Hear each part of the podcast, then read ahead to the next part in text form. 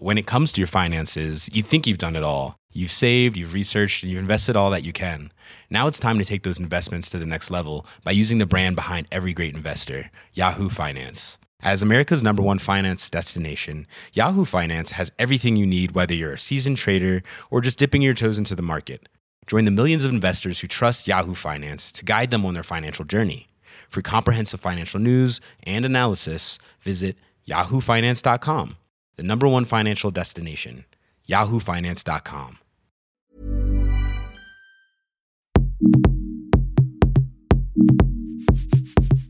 Hello toi Ici Mathilde, invitée spéciale de ce Laisse-moi kiffer et ravie de te retrouver. Tu dois l'avoir compris en entendant cette musique, cet épisode de LMK est sponsorisé. Et oui, je remercie grandement les éditions Pocket qui nous font confiance pour présenter leur nouveauté poche, Tout ce qui nous répare. Écrit par Laurie Nelson Spillman, il raconte l'histoire d'une mère et de sa fille qui doivent faire face à la disparition d'un membre de leur famille. Ce livre explore leur quête pour se reconstruire et m'a surprise par toutes les thématiques qu'il aborde. Voilà pourquoi j'ai eu envie d'en faire un kiff. Je ne t'en dis pas plus, je t'expliquerai tout ça au cours de l'épisode. En attendant, tu pourras retrouver toutes les informations nécessaires et te procurer le livre dans les liens en show notes. Bon podcast Ah, c'est horrible. Tu sais qu'il n'y a rien qui m'horripile plus que les bruits de bouche. Ouais? Ah, c'est vraiment. Maintenant qu'on le sait. Ça va être horrible comme émission. Propulsé par mademoiselle.com. Ah ouais Oh, ça swing.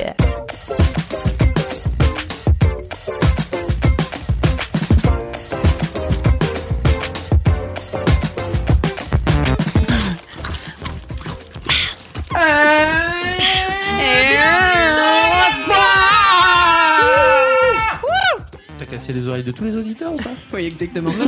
C'était le but. Bienvenue, cher LM Crado. Oui, les LM Ah, Crado. ça y est, c'est officiel Bien sûr. Ah bah oui. c'est officiel. Bienvenue les LM Crado dans cet épisode 62 de LMK Oh avec la team sucré-salé. Ouais C'est ça. Et donc qui est composé ce soir de Fabrice. Ah bon, d'accord, très bien, premier, d'accord, très bien. Bonjour, Fabrice, bonsoir. Il euh, enchaîne, hein Ah ouais, t'enchaînes. Hein, Hein Deux semaines d'affilée, hein, dis donc. Oui, bah on oui. plaisir. Euh, je- oui, écoutez, euh, Ça fait toujours plaisir moi, de on me dit euh, de venir, je viens. Hein, tu vois, je suis pas... euh, Marie qui se rattrape. Non, mais ça fait vraiment toujours plaisir. Moi, j'adore tes recos euh, de, de séries, euh, Fabrice. Donc, il y a pas de souci, Moi, tu je vois. regarde toutes les séries que tu recommandes, Fabrice. Il y a intérêt, hein Sinon, ça part en licenciement immédiat. La menace est lourde. La menace, c'est tellement lourd. Et à côté de Fabrice, il y a euh, Marie Vrignaud. Bonjour. Bonsoir. Bienvenue. Et il y a aussi ce soir une guest Une guest spéciale. Spécial Guest La star. pas moins célèbre Mathilde. Mathilde Oh, Mathilde. Comment ça va Bah, ça va. Un peu fatiguée. Je vais essayer de d'avoir les idées, euh, tu sais. Voilà, là ça marche pas. bah ouais, Très bonne démo. là je suis rien, nickel. J'ai essayé de pas m'endormir. Non mais ça fait une semaine que je parle plus qu'en mots-clés à tous les gens autour de moi. J'arrive Wow. plus à organiser mes idées, c'est compliqué, mais on va faire ça. bien. Je fais des Ouais, hashtags. Un peu ouais. Parce Ouais, que c'est qu'est-ce que tu fais, Mathilde? Eh bien, euh, j'ai quitté Mademoiselle euh, il y a quelques semaines euh, et j'ai rejoint euh, notre fameux euh, Cédric euh, euh, alias Mad Fifi underscore. On le euh, connaît bien. De la lui. team, euh, de la meilleure team. Oh là là. Oh oh oh. Attention, hein. attention quand même. Pourquoi Non, mais c'est- vient-elle C'est mon patron maintenant, du coup, je suis un peu obligée.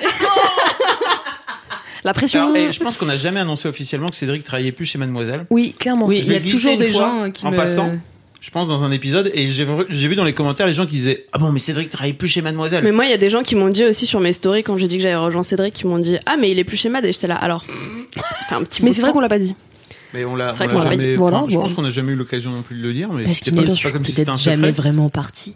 C'est ça. Il est toujours un peu dans nos cœurs. Il est toujours sûr. un peu dans Quelque le cœur. part. Mais bientôt, on va pouvoir faire une team Acast contre Mademoiselle. Le prochain live, euh, on fait euh, Team Acast vs Team euh, Mademoiselle. Non, du coup, bah, j'ai rejoint Acast justement, une Qu'est-ce que boîte, c'est euh, une boîte qui fait euh, de l'hébergement et de la monétisation de podcasts. Oh là là, elle a bien bossé sa presse, hein. Ah On bah sent, hein. Mais qu'est-ce que c'est que les podcasts Eh bien, tu es actuellement en train d'en enregistrer un. Mon Je crois même que tu es chargé des podcasts Mind blown. chez Mademoiselle. Mais du coup, on travaille ensemble Et avec oui, Alix. exactement. Je l'ai une fois tous les deux heures au téléphone ou par mail pour me dire comment on fait ça. et Je suis là, tu cliques là. Est-ce que t'es en train de déglinguer. Cédric au téléphone? Ah non, toi? Non, c'est moi. Non, Ah c'est toi?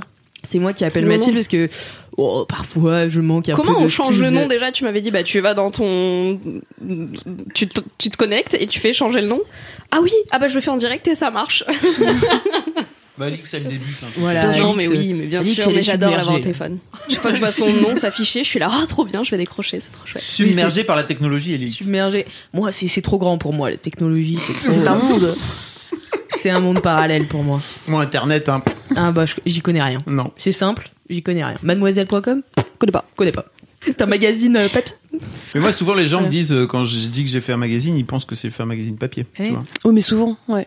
Ça arrive en rendez-vous. euh, alors, du coup, vous êtes euh, distribué où euh, Bah, sur Internet. Le truc, euh, vraiment, il y a beaucoup de gens dessus Ouais. aujourd'hui. Mm, mm. Pas Je sais pas si tu Un vois, blog. mais euh, ouais. Les, Un les gens blog. croient souvent que C'est un peu blog. comme un blog, oui. Hmm. Je rigole, bien sûr, mademoiselle n'est pas un Surtout pas. Ceci n'est pas un podcast. Ah, ça part en concept. Bon, écoutez, je vais commencer par lire des petits commentaires. T'as une petite vie de bolos ou pas là? Oh oui, ah bah, vous voulez commencer par les vides bolos? Ah non, mais je sais pas, t'as peut-être des coms avant. J'ai des coms avant. Tu prends le lead, Alex. Vas-y, fais comme Toi tu qui veux. dis, T'as hein. pas besoin d'avoir l'aval de Je Fabrice. pensais que quand tu disais commentaires, je pensais que t'allais parler de vie de bolos, pardon. Non, non, non. Non, bah, non. j'ai commentaires et vide bolos. Ah oui, et oui, c'est maintenant. Dédicace. Le, dédicace. Le nouveau segment de LMK, renommé par donc celle qui a fait une dédicace, je vous la dirai tout à l'heure, LMK Rock. J'adore. Excellent. Oh, j'adore. J'adore. Donc euh, Ah ouais. voilà, je suis ravie, je suis ravie de ce nouveau segment. Ah ouais, Euh, grave. Une belle initiative, hein. C'est Je trop suis bien. ravie de. de- Donc bah, l'émission va maintenant inaugurer durer ce soir. 3h15. Exactement. Oui. C'est pour- on fait en sorte de vouloir l'allonger à chaque fois en rajoutant des trucs. Exactement. J'espère que vous êtes tous très contents. Mais oui, on est bien de là, tu dédier vois. deux heures et demie On de est votre là, vie. on a de la bouffe, on a à boire, on- voilà, tout va bien. C'est vrai, on est très heureux. Du coup, euh, mes petits commentaires. Euh, alors, j'en ai pas en particulier. Je tenais juste à faire mon mea culpa euh, par rapport à la dernière fois, euh, la dernière euh, team sucré-salé. On a parlé de deux choses qui ont vraiment remué les auditeurs. Mais non. Euh, le cerveau en bref, Ah oui. où j'ai dit que ça me passionnait parce qu'on n'utilisait que 5% de notre cerveau. C'est faux. C'est faux. On utilise Bien sûr. alors Bah 100. 100%, mais pas Ah en oui. même temps, forcément. Oui. Voilà. Oh, ils, sont, ils sont forts, nos auditeurs aussi, hein. Ils sont forts. Donc euh, voilà, moi j'ai trop cru Bah, euh, parle Luc pour toi, s'il te plaît.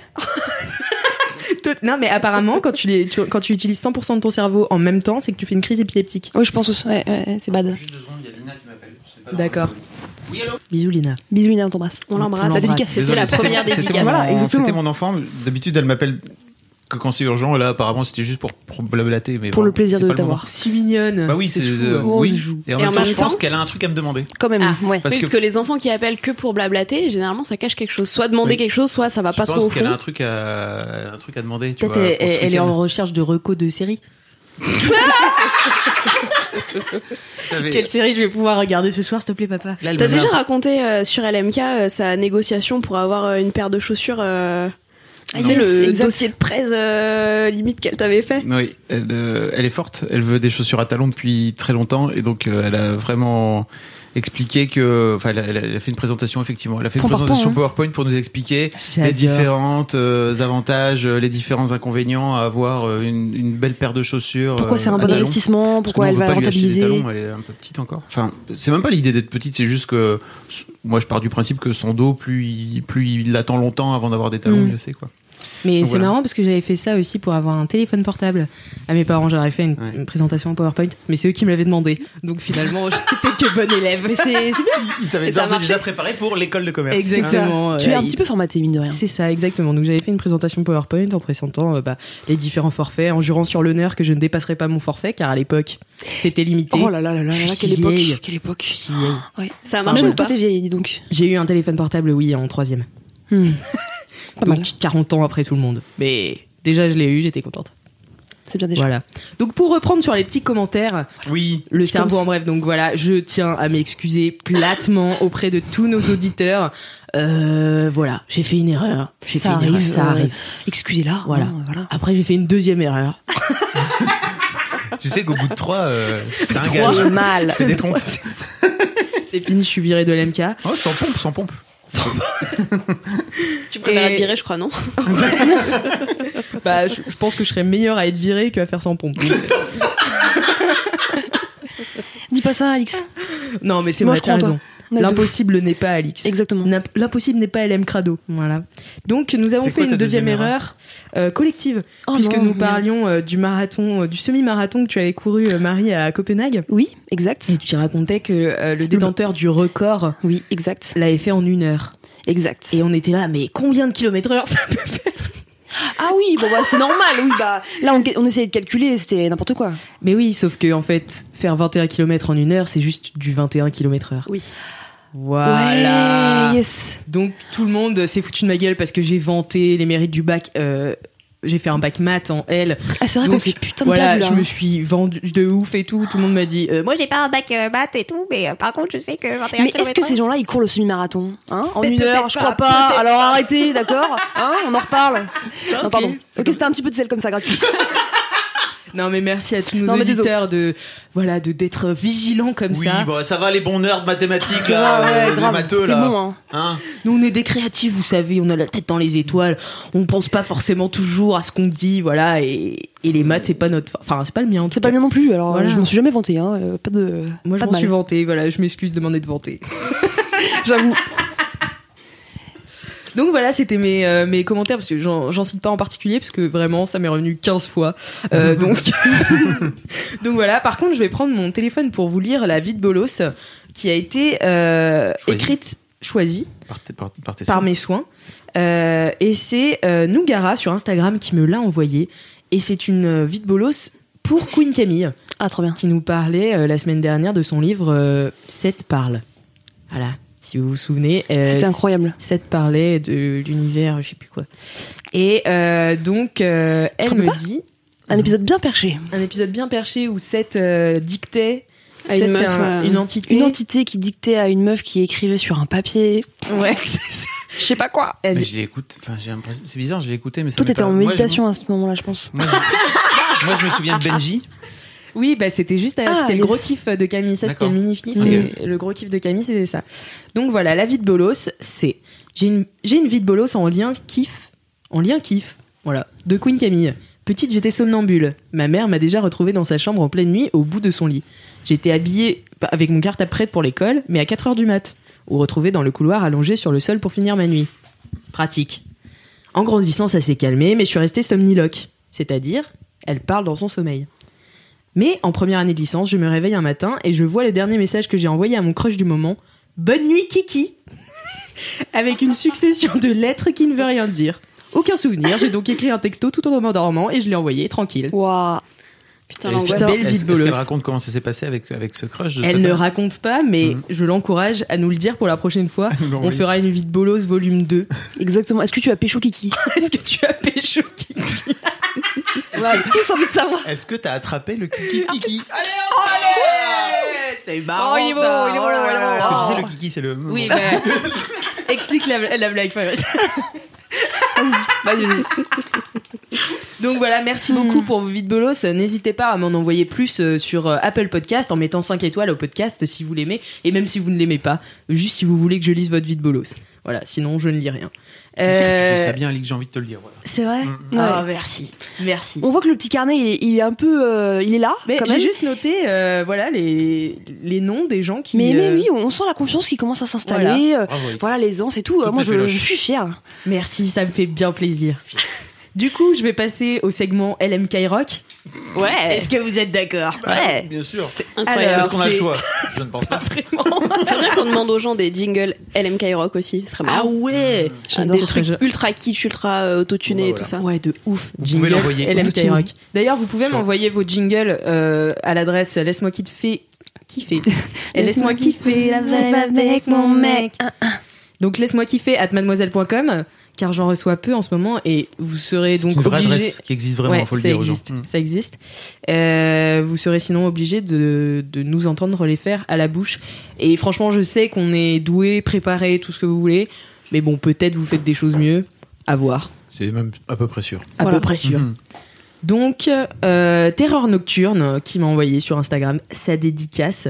Et la team, j'aimerais sincèrement, pour du kiff pur et dur, faire une énorme dédicace aux membres de Les Aventures du Crew, aka Gomar, Lastar Alex et Lisa les Resta, Lou le Loup, et une auto-dédicace à moi-même, Tétel la Terreur. C'est énorme. C'est énorme. Je l'adore. Elle est excellente. Et Big Daddy au collège Émile Zola, bien sûr. Elle aime Oh, Skyrock. trop bien. Oh, le rêve Est-ce qu'on pourrait pas demander qu'ils nous envoient carrément des messages euh, vocaux? De ouf. Ouais, c'est vrai. Ça serait encore mieux, non? Comme ça, on le mettrait Grave. dedans directement. De, de- on- on- Exactement. On, les, on les jouerait. Ouais, c'est vrai, c'est vrai. Exactement. Ça pourrait être super. Envoyez-nous, envoyez-nous donc vos dédicaces. Bah. Soit par écrit, mais vous pouvez aussi les envoyer par euh, note vocale du Par coup. note vocale sur euh, laisse-moi kiffer mademoiselle.com par exemple. Exactement. Exactement. Et ou euh, même sur euh, Insta. Mais sur Insta, euh, ouais, tout- est possible. Hein, c'est- euh, magnifique. Tout est possible. ça vous fait beaucoup de devoirs hein, quand même euh, C'est pour ce clair. podcast. Faut juste nous dire que c'est une euh, LMK Rock, donc c'est ça LMK Euh, Rock, voilà. hashtag LMK Rock. J'adore Voilà. ce truc. Quel talent. Trop stylé. C'est super cette dédicace Ah, en plus. ah, c'est génial. Moi, c'est des trucs comme ça que je veux. Aka Loulou le loup, je sais pas quoi. Le collège du J'adore. 9-4. Le Incroyable. dédié au collège Émile Zola. J'adore. Franchement, on vous adore le collège Émile Zola. Big up à Big vous up. tous. Émile Zola, où exactement? Alors, euh, hein. hein. On s'en fout.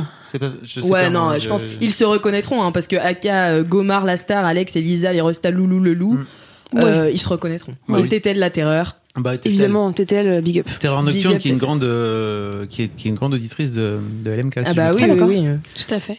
Tu- très- hein, c'est ça, si je me trompe. Bah, grande auditrice, auditrice de LMK et je sais que euh, moi j'ai deux comptes Insta perso et dont un sur lequel je fais des lives avec ma meuf souvent et, euh, et on la voit souvent passer, nous envoyer des petits messages et Ah, tout bah ça. voilà. On, commence à, on commence à bien se connaître euh, virtuellement. Elle est Fidèle, trop hein. chou.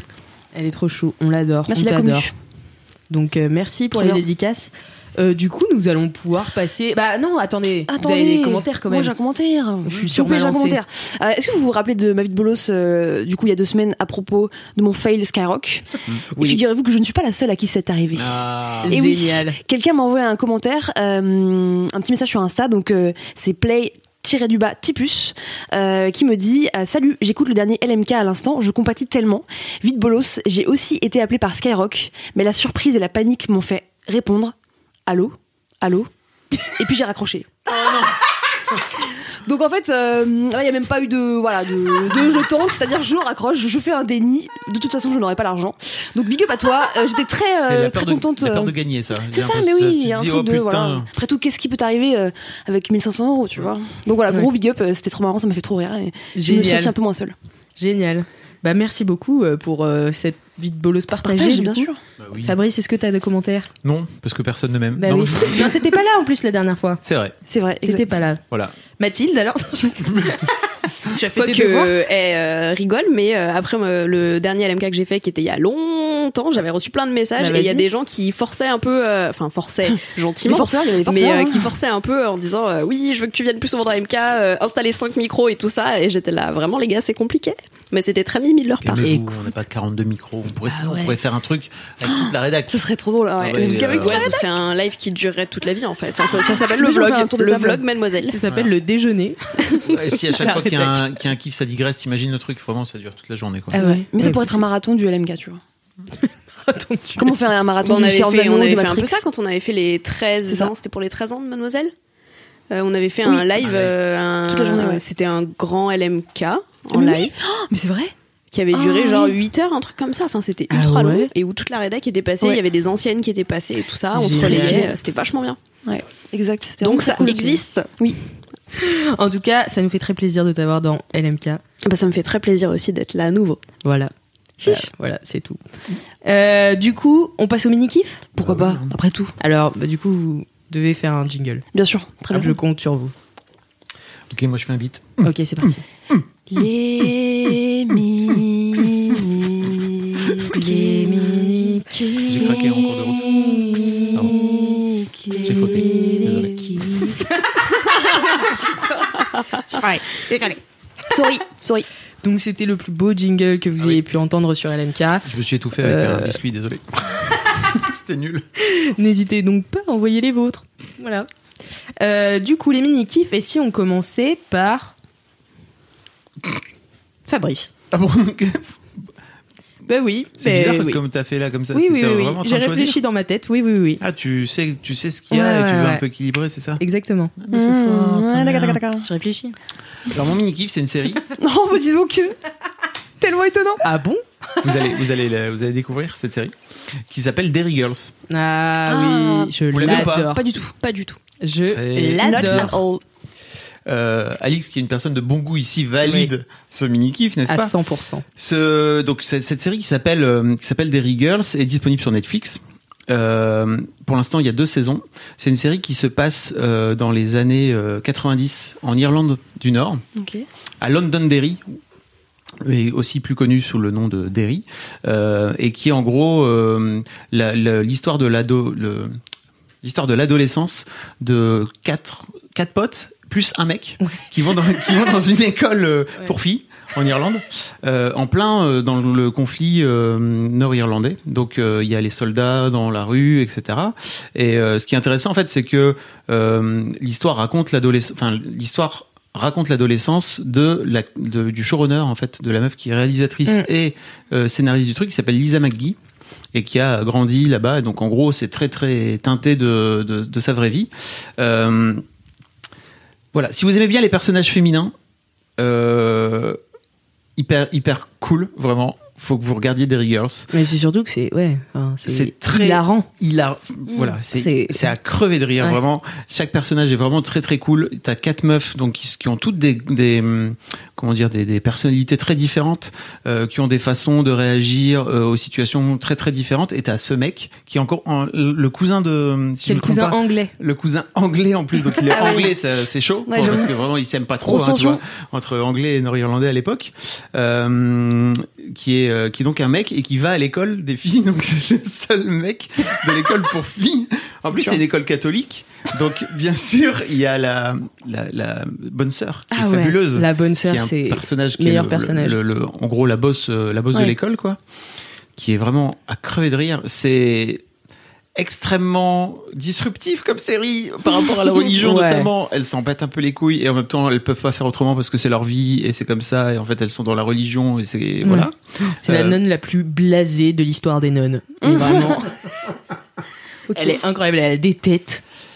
Enfin, c'est. il y Elle a a pas le time. 6 7 8 épisodes enfin c'est tr- c'est très court Ah oui, ça dure très 20 court. minutes Ok. donc en fait vous Ouais. pouvez vous Ah, avaler cool. euh, vraiment la, la saison 1 en vraiment très rapidement la saison 2 vient de vient d'être disponible il y a quelques semaines Mm. Euh, et, euh, et ils introduisent euh, les ils introduisent les, les anglais aussi donc euh, c'est extrêmement il y a un épisode où ils se rencontrent en fait entre une école anglaise et une école irlandaise parce qu'ils veulent faire en sorte que La suite Ah, se passe mieux. voilà euh, faisons en sorte que Mm. les enfants s'entendent Mm. bien pour faire en sorte que le truc se voilà finisse par le, le conflit finisse par se résoudre et, euh, Et c'est des, ouais, c'est des meufs en pleine crise d'hormones, du coup. Ah euh, oui. Elles sont là, bon, bah, l'objectif c'est de pécho un protestant.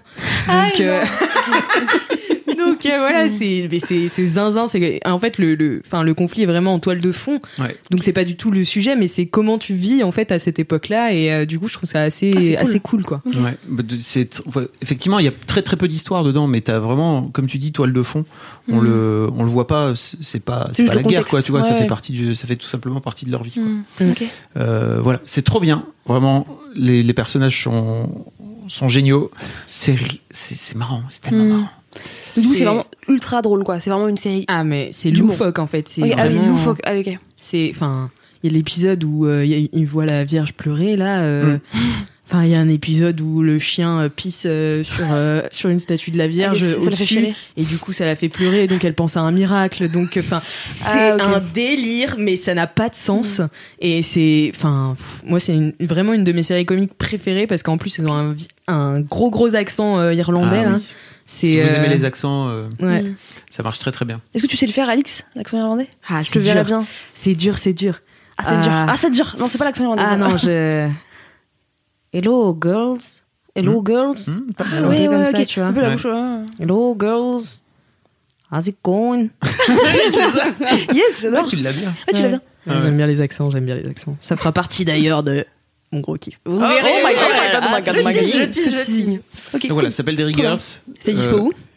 Sur Netflix. Ok. Mm. Euh, deux saisons. Ah, donc Ça- deux saisons. C'est trop bien. Ça se, ça s'avale. C'est du petit lait. Vous m'en direz des Mm. nouvelles. Franchement, c'est extrêmement bien. Ok. Très très, Très bon cool. mini kiff euh, validé par la street. Bien sûr.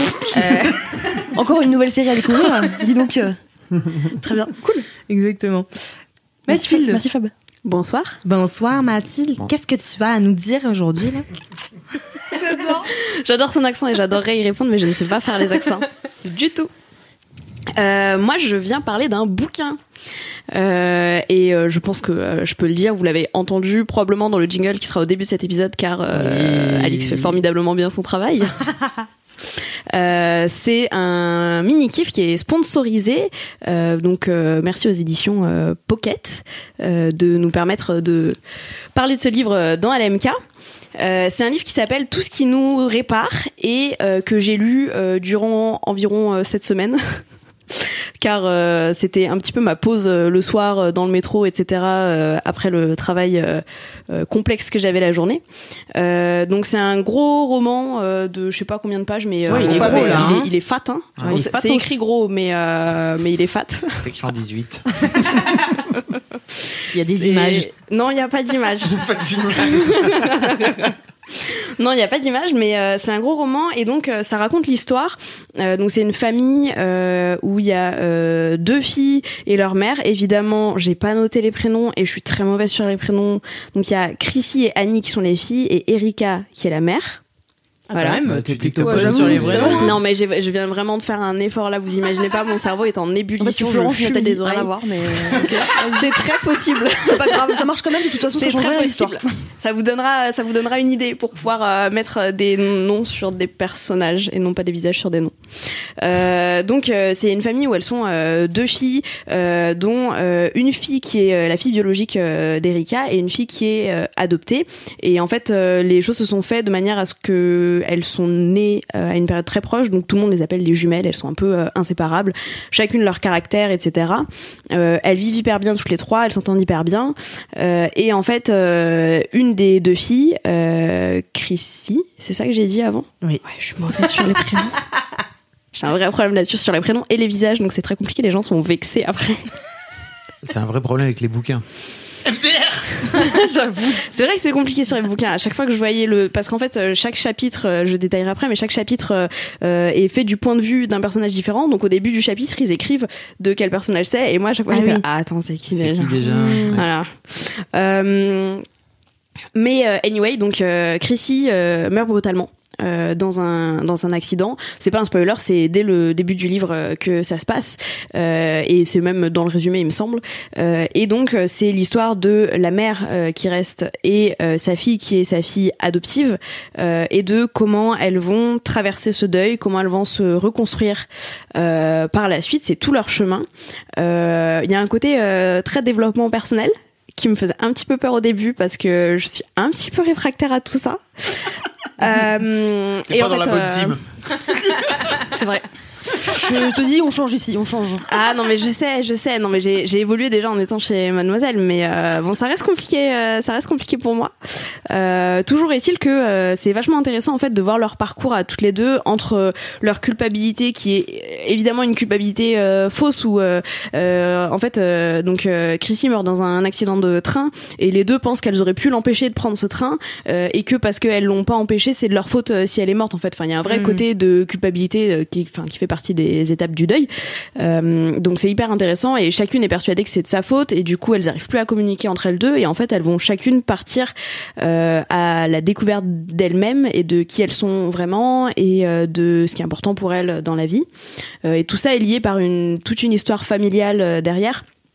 Euh, où il y a notamment et moi c'est le truc euh, qui m'a beaucoup plu euh, dedans euh, ça passe par des citations en fait au lieu de comme un peu dans certaines familles on se transmet des livres de cuisine de recettes Ouais. de cuisine là euh, ils se transmettent des carnets avec des cita- les citations de la mère de la grand-mère euh. Ah, c'est des citations familiales, c'est pas des. Ouais, c'est ça. C'est des citations familiales, donc euh, tous les un peu les proverbes euh, qui voilà que que la mère disait, que la grand-mère disait, euh, qui se transmettent et en fait ça les guide vachement euh, bah, dans toute cette reconstruction de s'appuyer sur ces citations là. donc voilà, c'est je trouve le concept hyper intéressant et de partir sur toutes ces citations aussi de développement personnel qui euh, elles se trompent en fait au début dans leur interprétation où elles arrivent pas à aller euh, jusqu'au bout et au fur et à mesure C'est un chemin. Voilà, c'est ça, c'est un chemin au fur et à mesure, elle découvre tout ça. Bon, bref, j'en reparlerai peut-être dans mon gros kiff, on sait pas. On sait. Mais euh, c'est lié et il y a euh, il y a pas mal de thèmes en fait euh, qui m'ont qui m'ont plu euh, dedans. Euh, déjà le fait que euh, la mère euh, elle est euh, donc ça, ça se passe aux États-Unis, ça se passe à, à New York et à Paris euh, en même temps. Euh, vrai plus pour les Parisiens. J'avais jamais lu de livre qui se passait à Paris, en tout cas depuis que je vis à Paris. Et du coup, ça parle de quartiers que je connais, Ah, de j'aime rues que je connais. ouais, et je suis là, oh trop marrant, elle habite dans la rue de Rennes, qui est la rue où il y a ma psy, euh, excellent. J'aurais trop pu la croiser en fait. Non, car c'est un personnage de fiction. Mais quand même. Mais quand même. Euh, donc ça c'était cool. Euh, et donc ça se passe à New York et la mère c'est une des agents immobiliers de luxe les plus influentes de New York, enfin de Manhattan. Elle est dans le top euh, 50. Euh, et donc en fait c'est une mère célibataire qui élève ses deux filles, qui travaille et qui a une carrière de fou et qui se pose la question de prioriser sa carrière ou ses filles. Et bah je trouve ça intéressant en 2019 que dans les Bah, livres Carrément. on parle de ces sujets-là. Donc ça m'a ça m'a plu là-dessus.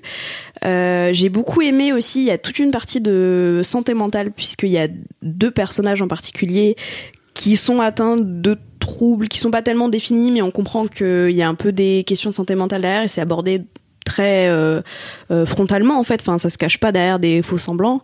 Euh, donc ça, ça m'a ça m'a plu aussi. J'ai l'impression que de plus en plus dans les bouquins, on parle de ces sujets-là et je trouve ça important. C'est bien 2019. hein. Ah non mais c'est bien, mais c'est fou. Ah j'ai une anecdote là-dessus après. Euh, et euh, et puis il y a tout un côté adulting où donc c'est euh, c'est d'un coup le, enfin euh, d'un côté le point de vue de la mère, d'un côté le point de vue de sa fille. Euh, et donc du coup bon il y a tous les questionnements de la mère, tous les questionnements de la mère qui sont hyper intéressants, euh, notamment enfin moi je me suis un peu, euh, euh, ma maman elle m'a élevée euh, moi et ma sœur euh, toute seule. Et donc du coup je me suis un peu dit euh, ah putain c'est possible qu'elle ait pensé enfin qu'elle se soit posé des questions similaires à, à ça. Donc c'était cool de, de ce côté là et du côté de la fille euh, c'est euh, une jeune adulte qui a fait je crois une année de fac euh, mais qui est encore en train de se chercher se trouver. Donc il y a toutes les questions de l'adulting et de bah tu sais pas trop ce que tu veux quand tu rentres en études etc donc euh, voilà ça couvrait plein de sujets différents et encore euh, d'autres et ça m'a vachement plu euh, là-dessus donc c'est un livre qui est plutôt facile à lire puisque bah je l'ai lu en une semaine et c'est un gros roman Ouais, c'est vrai. euh, pas trop prise de tête parce qu'en vrai, même si ça parle du deuil, même si ça parle de santé mentale, euh, il y a un vrai côté. Euh, bah, enfin, en vrai, au fond, euh, tout le monde s'aime euh, et tout le monde veut que les choses finissent bien. Donc, euh, donc c'est quand même plutôt léger, on va dire. euh, Good vibe. euh, voilà, plutôt good vibe, pas un truc euh, déprimant euh, comme euh, qu'on a pu aborder des bouquins dans LMK par le passé. présenté par Loulou, merci. voilà, c'est ça. Euh, et donc voilà, en petite lecture comme ça. Alors j'ai, il est sorti euh, euh, au format poche euh, et j'ai regardé à l'instant sur internet combien il coûtait au format poche et il est, je crois, à 8,30€. Donc on vous mettra les liens euh, dans, la, dans Bien les show notes, dans de les notes du podcast. Bien sûr. Mais euh, c'est pas très cher en plus pour un gros bouquin qui peut tenir longtemps euh, si tu lis moins fréquemment que moi. Donc, euh, donc voilà, c'est cool. Bon, bah cool. Trop bien. Et merci, euh, merci aux éditions euh, Pocket pour ça. Moi, je trouve ça trop cool de pouvoir euh, parler de bouquins euh, parce qu'en vrai, on, on en parle spontanément déjà, mais c'est encore plus cool quand euh, LMK est Un soutenu. peu de sous. Oui, Voilà. carrément. Mais du coup, c'est grave cool de- aussi d'avoir un, un roman qui mêle, qui mêle aussi euh, développement personnel parce que bah, c'est vrai que soit tu lis. Enfin, je sais pas, moi j'avais pas cette idée là. Tu sais, moi les fils se touchent parfois un peu. Et, et du coup, c'est vrai qu'à lire les deux, du coup, ça donne un truc ludique euh, au développement personnel, quoi. Que Ouais. moi j'ai du mal à lire. euh, Ah ouais. les mais je pense que oui, euh, je lirai, je lirai pas. Il y a plein de, il y a une vraie vague de romans euh, qui, alors, je sais plus comment ça s'appelle, mais euh, en gros c'est des romans de dev perso euh, qui sont écrits Mm. par des spécialistes de dev perso qui écrivent des romans, mais qui sont pas forcément euh, ouf en termes d'écriture Mm. parce que c'est pas leur job de Mm. base mais ça fonctionne Mm. hyper bien genre euh, je crois que c'est l'homme qui voulait être heureux ou un truc comme ça Ouais. euh, le truc euh, Ah ultra connu qui a cartonné euh, Ouais, ça me dit grave. mais chose. ça amène un peu vers le dev perso et je pense que pour des personnes réfractaires comme je peux l'être c'est Est-ce intéressant que ça t'a fait. Est-ce que tu as la sensation d'avoir appris des choses alors grâce à ce livre Ils t'ont ils t'ont mis des petites graines comme ça dans la tête, le bouquin? Bah je sais pas parce que je l'ai fini en vrai euh, je l'ai fini euh, ce matin. Euh, Là, il y a une minute. Donc euh, un- enfin en tout cas moi c'est comme ça que je prends toute œuvre de manière générale que ce soit un tableau, un livre, un film, une série. Euh, j'ai toujours besoin de temps pour euh, l'intégrer après et voir euh, enfin faire des liens peut-être après dans ma vie du quotidien. Donc je Mhm. ne sais pas encore. Euh, mais peut-être Mais peut-être. déjà, t'as fait des liens avec ta mère et tout. Enfin, euh, Ouais ouais ouais bah ça c'est clair que c'est tu peux t'identifier au personnage euh, donc euh, donc c'est cool. Trop bien. C'est cool. Et donc j'avais une anecdote sur euh, C'est cool 2019. J'adore Mathilde parce que c'est vraiment une équerre. Tu sais, euh, Tu n'avais pas la ref. Elle fait pas- Ouais, Ah faut oui, oui. la ref. faut que j'explique la ref. Donc on a fait un test, enfin on a fait un test. Lucie, Lucie, euh, la rédactrice beauté de Mademoiselle, qui était là dans les deux précédents LMK, a fait un test cet été pour savoir quelle fourniture scolaire tu étais pour la rentrée. C'était déjà magique. Et donc on l'a tous fait dans la rédac et euh, donc tu avais le choix entre une gomme, un stabilo rose et une équerre. Et bien sûr, la seule équerre de l'équipe, je crois que c'est- non, t'étais t'es la folle ou quoi Ah, toi Ouais, l'équerre. L'équerre, Ah, Zère. Non, par contre, j'étais, euh, j'étais le, le crash test. Genre, j'ai été la première à le faire. Elle m'a dit, on va vérifier si ça marche. Ouais, toi, c'est sûr, t'es équerre. On a, limite, elle m'a dit, euh, on a fait le profil équerre en fonction de toi. Euh, donc, vérifie que ça marche. J'étais là bien. Ok. Ça me Mais va. du coup, 13 équerres à, à, tu sais, à compartimenter. Pas de digression pendant qu'elle parle. On attend la fin. J'avoue, j'avoue, j'avoue, j'avoue. Tu vois, 13 équerres. Mais vas-y, dis-nous ta digression. Euh, c'est un truc marrant qui nous est arrivé à ma meuf et moi récemment, qu'on vou- on voulait raconter, on n'a pas trouvé de format marrant et je pense que ça peut marcher sur euh, LMK. Euh, donc on est allé voir euh, le dernier spectacle de Marine Bausson, Fearless, à la Nouvelle Scène. Marine Bausson, c'est un peu une pote, enfin je la connais de Mademoiselle justement parce qu'elle elle, elle anime les One Match Show. Euh, donc on a bu un coup avec elle euh, après et tout ça. Euh, et donc on est sorti un peu tard de la Nouvelle Scène qui est sur les quais de Seine où il y a pas mal de passages. Euh, et en rentrant chez nous, un mec nous interpelle, mais il était très loin. Genre, je, je sais pas faire des estimations, mais il était à plusieurs dizaines de mètres, quoi. Pour, et il nous crie un truc du genre, elle les filles, ou un truc comme ça. Enfin bref, on sent le vieux harcèlement de rue arriver. Ouais. Et dans la milliseconde qui a suivi, mais vraiment immédiatement, on n'a pas eu le temps de réagir ou pas réagir, il a dit Ah non, désolé, bonne soirée, et il est parti. Donc on s'est dit c'est cool, 2019, les gens continuent à te harceler de rue, mais s'excusent. J'ai pas trop compris le propos là. Qu'est-ce qu'il a fait le- enfin, Bah, en fait, il a, dit elle est fille, et ensuite tout de suite il s'est Il excusé. dit non, et- c'est une connerie, vas-y, arrête. Et ce qu'on s'est dit, c'est que ça fait vachement le mec qui a passé genre la soirée avec son meilleur pote qui lui a dit ouais non mais mec tu peux plus faire ça, c'est abusé. euh, euh, Enfin tu vois Ah, tu ça, penses ça sentait le mec Moi, je me qui disais vient. que ta coupe garçonne, quoi. Tu vois, peut-être il s'était dit, tiens. Ah c'est euh, possible. en fait, c'est une Laisse-nous avoir espoir s'il te plaît. J'avoue. Ou alors peut-être qu'il pensait que, que. Mais je suis c'était quelqu'un qui connaissait. Elle est fille. Franchement, ça Ah, sentait, non. ça sentait le vieux, le vieux Ouais, harcèlement ouais. de rue, quoi. Mais, euh, mais ouais, du coup, ça faisait un peu mec euh, qui venait de se faire euh, travailler au corps par je sais pas qui euh, sur euh, non Ah mec, ouais. faut arrêter ça, et qu'il a fait un peu par réflexe parce qu'il devait faire ça avec toutes les meufs euh, avant, et qui s'est dit ah non, je peux plus. Du coup, qui a dit désolé, bonne soirée, qui est parti, quoi. Ah. C'est bien, Alors, mon interprétation misandre, c'est le mec, il a cru qu'il a reconnu ta copine, si je me trompe pas, elle a les cheveux longs et tout. Ouais, elle a les cheveux mi-longs. euh. Voilà. Ouais. Et après, il t'a vu toi, il, et après, il s'est dit, ok, non, en fait, elle est avec son mec, ça part. C'est possible. de En même temps, il était pas si loin que ça, tu vois, et j'étais pas sapé, euh, j'étais pas sapé en match shield. Donc c'est pas dit. T'avais pas ta capuche, quoi C'est ça. Donc c'est pas dit, je sais pas. C'était très Non, particulier. mais- mais Ah bah. Ou peut-être, moi c'est une option 3 que j'ai, c'est euh, en fait il pensait qu'il vous connaissait. Ouais, c'est ça. Euh, Elle est fille, euh, et en fait non, pas du tout. Voilà. Ouais, c'est possible aussi. Écoute, Voilà. euh, c'est- c'est- si un, parmi un des auditeurs, euh, C'est toi c'est le mec euh, qui nous a parlé à la nouvelle scène, euh, en sortant de la nouvelle scène. Non, mais voilà. faites-toi. Mais Faites- je trouve faites ça marrant dédicace. l'idée que l'étape après le harcèlement de rue en 2019, c'est le harcèlement de rue, mais je m'excuse. Et genre ensuite, il y aura, ça sera fini peut-être. Peut-être un jour. Ça On sait pas pas. mal. Non, mais c'est vrai que c'est bien 2019 quand même. Il y a des trucs qui changent. Non, mais Et tu vrai. sais quoi? Eh bien bientôt, nous sommes à la fin de cette décennie. C'est vrai. Et donc Bientôt. je fais un big up à Cassandre. Je sais pas du tout si elle écoute euh, LMK, mais c'est ce qu'elle a, elle a dit dans les bureaux de la régie il y a quelques jours et c'était marrant. On a dit ah bah oui c'est vrai que dans quelques jours c'est la fin de la, dans quelques mois c'est la fin de cette décennie. Voilà big up. C'est vrai. Ouais. On va rentrer dans les années 20. Ma passion. J'avoue on pourrait faire un thème années 20. Années 20. Ouais. Les années folles. Les Les, années zinzin. Zanzou. Voilà. Zinzou. Bon, et toi, Marie, du coup? Oui Quel alors est ton mini-kiff? mon mini kiff. Et ben en fait je vais changer de mini kiff. Tu sais quoi? Ouais.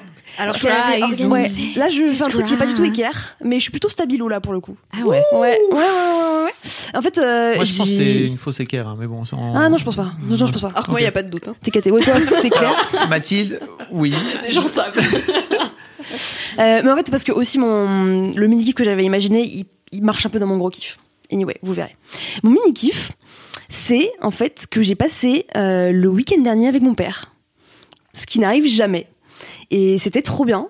Euh, en fait, il est venu sur Paris pour aider ma cousine à déménager, parce que ma cousine a enfin trouvé un appartement à Suresnes, au bout du monde, mais elle est contente. et il est venu de Bretagne avec euh, mon oncle, du coup, son père pour l'aider, etc.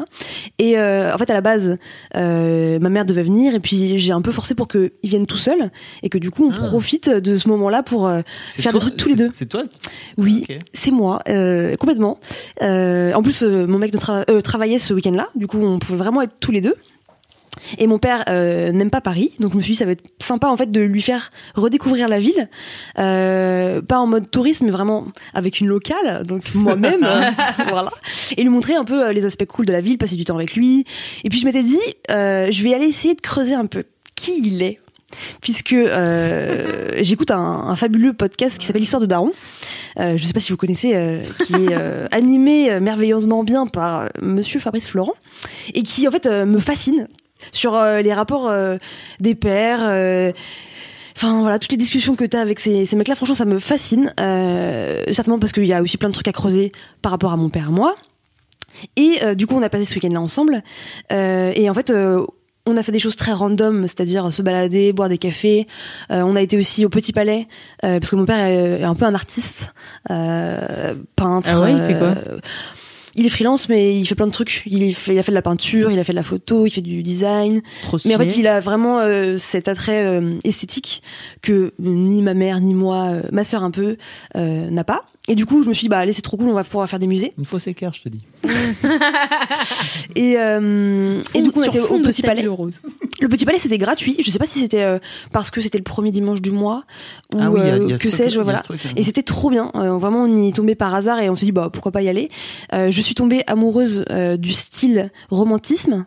Euh, j'avais aucune idée en fait parce que je suis pas voilà trop branchée art. Et je m'étais dit bon bah le petit palais il va y avoir plein de trucs. Et en fait euh, j'ai trop aimé les œuvres qui sont très réalistes en fait. Et en fait c'est le romantisme où en fait il y a des tableaux qui sont enfin en fait qui, dégagent une lumière euh, de ouf. Bref on a passé deux heures dans le musée c'était trop bien. Et à côté de ça bah on a aussi bah mangé ensemble. Et en fait je crois que j'avais pas mangé en tête à tête avec mon père depuis que j'étais enfant. Je pense, hein, parce que euh, avec ma mère, euh, on a régulièrement fait des petites soirées ensemble. Elle est venue à Paris me voir. Mon père, jamais, parce que euh, je ne sais pas, c'est pas le, le rôle euh, qu'il avait. euh, bon, bref, etc. Et en fait, c'était trop bien parce que bah, déjà, on a bien mangé. On était dans un petit italien euh, qui s'appelle Les Amis de Messina, euh, près de Montorgueil. Je vous recommande, by the way. Donc déjà, cadre favorable. reco, Voilà, reco euh, voilà. Plutôt, euh, ils font des bonnes pâtes fraîches, euh, si, ça, si ça vous dit. Et euh, en fait, je me suis dit, ok, il faut absolument que essaye de creuser un peu. Euh, je vais pas dire que j'ai fait comme toi, tu vois, Fabrice, mais je me suis un peu inspirée des questions que tu poses pour aller creuser euh, et, et pas juste parler de la pluie et du beau temps. Et vraiment essayer de savoir qui il est. Et je crois qu'en plus, quelques jours auparavant, on avait discuté avec euh, l'équipe de, en fait, à quel moment tu rencontres vraiment tes parents. Et pas ton Mm. père, pas ta mère, mais en fait l'homme qu'il est, la femme qu'il est. C'est un moment bien précis où tu te rends compte que tes parents sont des humains. Exactement. C'est. C'est le moment où tu deviens adulte, je pense. Ouais. Et en fait, tu Ah considères ouais, que t'es- mais c'est ça. c'est le moment où tu deviens adulte et que tu considères que tes parents sont plus tes parents, mais juste toi, t'es un adulte et tu discutes avec des adultes. Et je pense que Mais alors par contre c'est marrant parce que du coup il y a un décalage avec le fait que ma mère ça fait très longtemps que je la considère vraiment comme une personne à part entière et pas juste euh, ma génitrice. Euh, et mon père par contre euh, bah déjà c'est petite parenthèse mais en fait c'est mon père adoptif. Du coup on a un rapport assez particulier slash pas très proche slash je l'aime beaucoup mais en fait il y a toujours une sensation de on se connaît pas réellement et du coup, en fait, je me suis dit, ok, là, c'est le bon moment. Il y a personne autour de nous. Je sais que, en fait, si ma mère est dans les parages, elle va s'approprier la conversation et, Ouais. et je l'adore. Mais en fait, euh, je, je sais, tu vois, qu'elle va répondre à sa place, qu'elle va commencer à. C'est le rôle qu'elle se donne dans votre. Exactement. Dans- dans la et en vrai, quoi. ça lui va bien, c'est cool. Elle raconte des histoires marrantes. Elle, en fait, elle sait euh, meubler, elle sait euh, euh, narrer en fait le truc. Mon père, il est quand même assez pudique, même très pudique. Et du coup, je me suis dit, ok, vas-y, les pieds dans le plat. Tu vas euh, lui poser des questions. Et en fait, j'ai commencé euh, par lui demander, euh, en fait, c'était quoi ton enfance? Euh, C'était quoi comme petit garçon? Qu'est-ce que tu aimais faire? Est-ce que l'école tu aimais bien? En fait, des questions super super bateau, mais que j'avais jamais euh, Mm. osé poser. Du coup, j'ai appris plein de trucs, évidemment. Enfin, c'était fou. Euh, après, je lui ai parlé aussi de ses parents à lui, euh, parce qu'en fait, il a, il a, comment dire, sa maman, elle est décédée très tôt. Son père, en fait, il m'a dit, bah, son père lui parlait pas. Donc, euh, c'était, enfin, c'était ouf parce que je m'étais là genre, ouais, je me sens un peu dans la, dans la peau de, de, de Fabrice qui essaie de décortiquer et tout. Et en fait, quand c'est ton propre père, en plus, c'est, enfin, c'est super intéressant et c'est fort et euh, c'était aussi déstabilisant pour lui un peu, je pense, parce qu'il ne devait pas s'y attendre. Et j'ai essayé de, Tu l'as un peu pris. oui, mais tu vois, genre entre. Non, mais j'enregistre un podcast, papa. Non mais pour vraiment lui faire comprendre que j'avais envie de savoir qui il était et pas et pas juste euh, voilà, cette relation. Et euh, entre deux bouts de burrata euh, crémeuse, tu vois, ça passe bien, tu vois. Elle est bonne la burrata, ouais. Et ta mère, ça va, enfin, tu vois. très très discret comme ça, et c'était trop cool. Euh, puis en plus, euh, il a, enfin, il a plein de frères et sœurs, donc il était dans une famille nombreuse. Du coup, pareil, rapport un peu bah, différent euh, de l'époque qu'on a aujourd'hui. Aussi, lui poser plein de questions sur en fait comment il vit maintenant avec mon petit frère et ma petite sœur. Parce que du coup, moi, je suis plus à la maison depuis ben, presque 10 ans. Oh my god! Donc, je sais même pas euh, comment ils ont évolué et tout ça. Du coup, je ai passé, enfin, je ai posé plein de questions et tout. Et c'était trop cool. Enfin, moi, j'ai passé un moment de, de ouf. Euh, il était content aussi, je crois. Il, il m'a pas dit, ah, trop bien qu'on en discute et tout, mais je pense qu'il s'est dit, bah, j'en sais rien, en fait, je sais pas ce qu'il s'est dit d'ailleurs, mais Faudra lui demander. Ouais, peut-être que je lui demanderai. Et par contre, euh, tu vois, donc euh, on a passé après des moments en famille parce qu'on a fait des, des trucs avec ma cousine, euh, mon oncle et tout qui était sur Paris aussi. Et à la fin du week-end, je lui ai, je lui ai dit, écoute, euh, j'aimerais bien que tu me fasses une petite synthèse de ce que tu as pensé de ce week-end.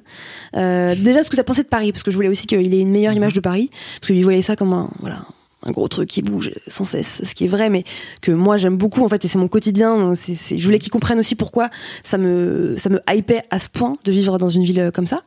Et du coup, je lui ai demandé, voilà, euh, fais-moi un petit texto sur la route. slides. Non, Une petite presse. mais non, parce que il faut pas que je lui laisse de cadre, il faut pas que je lui mette un cadre parce que ça va le, ça va le mettre pas bien, tu vois. Je lui ai dit, écoute, prends le temps, euh, t'as 5 heures de route devant toi parce qu'il est rentré en voiture. Euh, écris-moi un petit texto avec euh, ce que t'as pensé de Paris et ce que t'as pensé du week-end. Euh, il m'a jamais répondu, Ah, mais faut que je le relance. Je pense qu'il a juste oublié. Mais voilà, enfin voilà, c'était mon mini kiff, c'était trop cool. C'est trop bien. Euh, je pense que c'est un truc euh, que j'aurais jamais osé faire si j'avais enfin pas écouté Histoire de Daron. Ouais, c'est cool. Franchement, et du coup, je suis trop contente. Et je pense qu'il y a plein de choses aussi à creuser du côté de ma mère, mais c'est juste que bon, de façade, j'ai un peu plus d'infos déjà. Il va falloir en creuser plus profond Oui, encore. c'est c'est pas la même relation. c'est pas la même relation déjà. Et peut-être que ta mère, elle fait en sorte de parler beaucoup de la pluie et du beau temps pour éviter de parler des vrais Exactement, trucs. exactement. Elle parle des anecdotes que finalement tout le monde connaît, mais genre, vas-y viens, on creuse encore un peu là, tu vois. On va, on va six pieds sous terre. Ça me fait trop plaisir parce que vraiment, il y a plein de gens qui m'ont envoyé des messages pour me dire qu'ils avaient eu ce genre de conversation suite à, à l'é- à l'écoute du, du podcast. Et euh, c'est marrant parce que cette, cette idée de... Alors je, je l'ai je l'ai dit, c'est marrant parce que je l'ai dit dans un live euh, que j'ai fait sur Insta un soir euh, où il y a quelqu'un qui me parlait du, de l'épisode que j'avais fait avec mon père. Euh, donc je sais plus euh, épisode 7 ou 8 un truc comme ça j'ai fait un épisode avec mon père où j'ai eu cette discussion en fait que, que tu as eu toi avec ton père mais je l'ai enregistré pour le podcast Toi, tu fais du bise avec. c'était bizarre, mais en fait, à la base, je pensais pas. Et, euh, et en fait, on a une discussion beaucoup plus profonde que ce que j'imaginais, Ouais. moi. Euh, et vraiment très. Enfin, si vous l'écoutez, mon père, il pleure euh, dès qu'on commence à parler de son Mm. père qui est mort quand il était assez jeune et tout. Et je m'attendais pas, en fait, à ce qu'il pleure aussi rapidement. Enfin, il est envahi par l'émotion. Et puis à la fin, bon, bref, ça a été un moment assez assez intense. Et, euh, et en fait, on reparlait de cet épisode parce qu'il y avait quelqu'un sur le chat qui disait, moi, c'est vraiment mon épisode préféré et tout. Et quelqu'un a dit, moi, je sais pas comment faire pour briser la glace Ah avec mon père. Et c'est trop drôle parce que je lui ai donné ce, ce tips-là en lui disant, mais en fait, faut le sortir du, Ouais, carrément. du milieu habituel euh, où vous allez vous retrouver en famille, en machin, où c'est toujours les mêmes dynamiques Bien de sûr. groupe, les mêmes trucs de famille, les mêmes machins, les mêmes, les- comme tu dis, les blagues, les mêmes ça. anecdotes, les Ouais. machins. Mm. Et donc vous le prenez, en fait, vous le sortez et vous le créez un autre environnement. Donc ça me fait trop plaisir que que t'aies que fait Ah, ça. je suis trop contente. Mais c'était pas facile, tu vois. Parce qu'on était à table, je savais que, tu vois, j'avais préparé le moment, tu vois, comme si euh, il allait se passer un truc, il s'est passé un truc, mais tu vois, il fallait que je lance la première question, et Mhm. c'était pas facile. Mm. Mais je me suis dit, vas-y, ça va être trop bien, et puis après, ça va dérouler tout seul. Ouais. Et effectivement, faites-le parce que, enfin, c'est trop chouette, ça vous rapproche. Je pense que quand on va se revoir, il va y avoir un truc différent, même si en soi, euh, voilà, on n'est pas sorti en chialant du restaurant, quoi. Mmh. C'était juste une discussion où en fait, j'en ai su un peu plus sur qui il était, sur ses peurs. Tu vois, il m'a dit, euh, en fait, par exemple, parler du passé, c'est un truc qu'il aime pas parce que ça le rend triste. Et je lui dis, mais pourquoi tu trouves ça triste? Alors que moi, j'adore parler du passé parce que c'est plutôt un truc qui me met en mode, ah, c'était si bien quand j'avais euh, 8 ans, qu'on était avec les enfants, avec la famille et tout. Et ben lui, c'est un truc qu'il aime pas parce que aussi il a eu des petits traumatismes, etc. Il m'a raconté plein de trucs et tout. J'étais genre, putain, mais trop bien, vas-y, je, je note tout ça. euh. Et du coup, enfin, j'ai du coup envie de faire ça avec ma mère, j'ai envie de le faire avec ma grand-mère pour aussi, ben, savoir qui elle est, en fait, parce que pareil, c'est une figure bah, que t'as quand t'es petite et qui t'accompagne bah, jusqu'à ta vie d'adulte, mais ça Mm. reste ta grand-mère. J'ai- J'aimerais vraiment en savoir plus sur qui elle était, enfin qui elle est euh, en tant que femme, euh, ses désirs, ses, ses envies, son histoire et tout. Et, et voilà, enfin voilà, je vous invite à le faire, c'est trop, Trop bien. bien. Voilà. Ouais, c'est trop top. Je sais qu'il y a aussi plein d'enfants qui m'envoient des mails en me disant je voudrais que mon daron y fasse ou alors que ou alors euh, les enfants qui poussent leur daron à venir euh, à venir parler juste pour qu'ils puissent euh, avoir par euh, procuration Ah oui, cette mais bon, conversation. Mais ouais, non, il faut le faire. C'est euh, marrant, hein. ouais, mais bon après je pense que ça peut être un premier Mm, un premier pas quoi c'est très Mm. drôle et tiens je pense à ça mais je vais je, je replace une petite pour euh, Queen Cam qui a eu cette fameuse conversation avec sa grand-mère Oh, sur vois, sa chaîne. YouTube Oui. On mettra le lien dans, les notes du podcast Ah, qui est top, ça. m'a grave inspiré.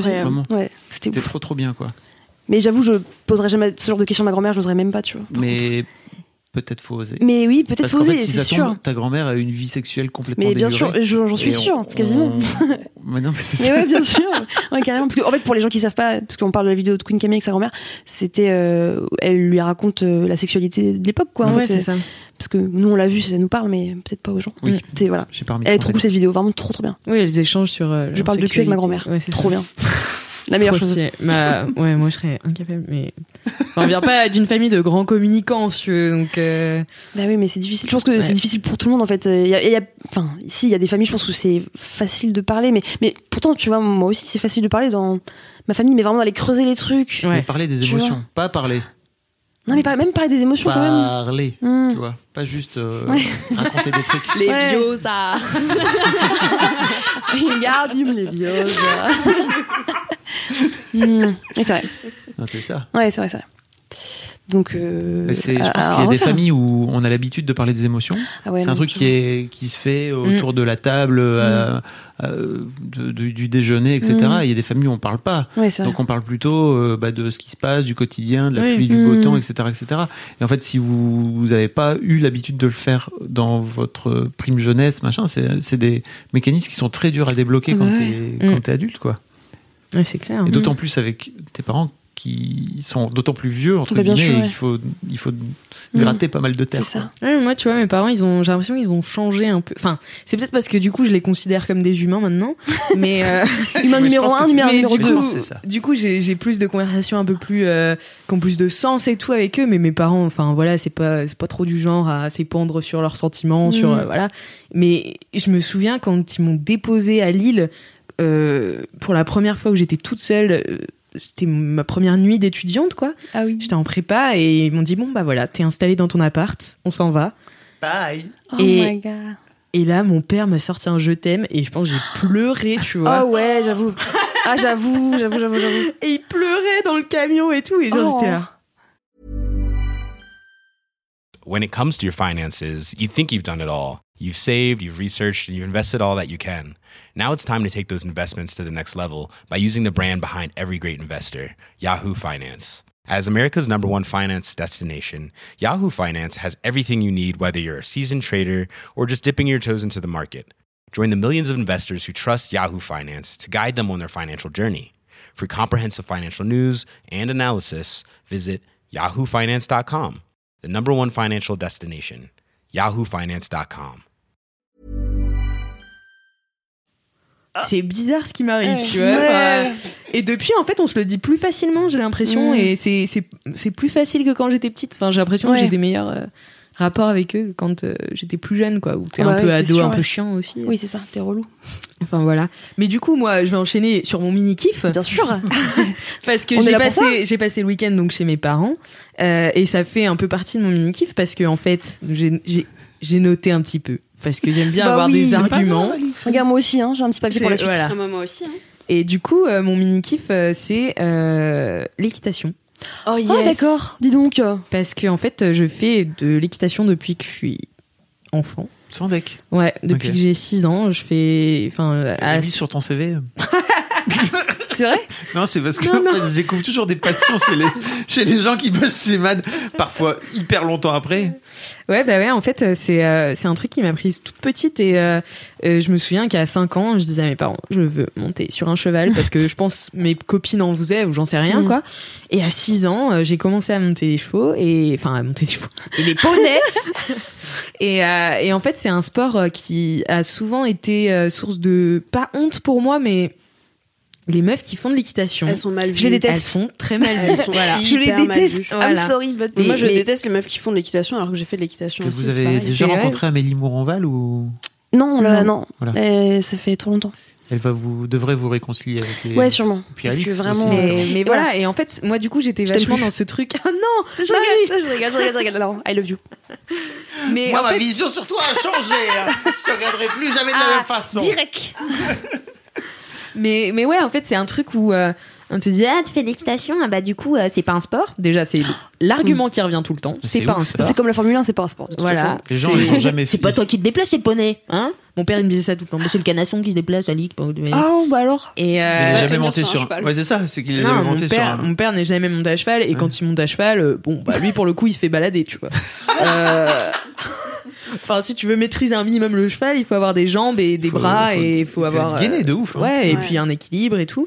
Donc euh, c'est un truc que bah, j'ai fait et c'était ma passion euh, depuis que je suis toute petite et euh, et du coup mes parents n'ont pas trop compris ça. Enfin en fait ils sont pas trop dans le milieu d'équitation. Mon père a très très peur des chevaux.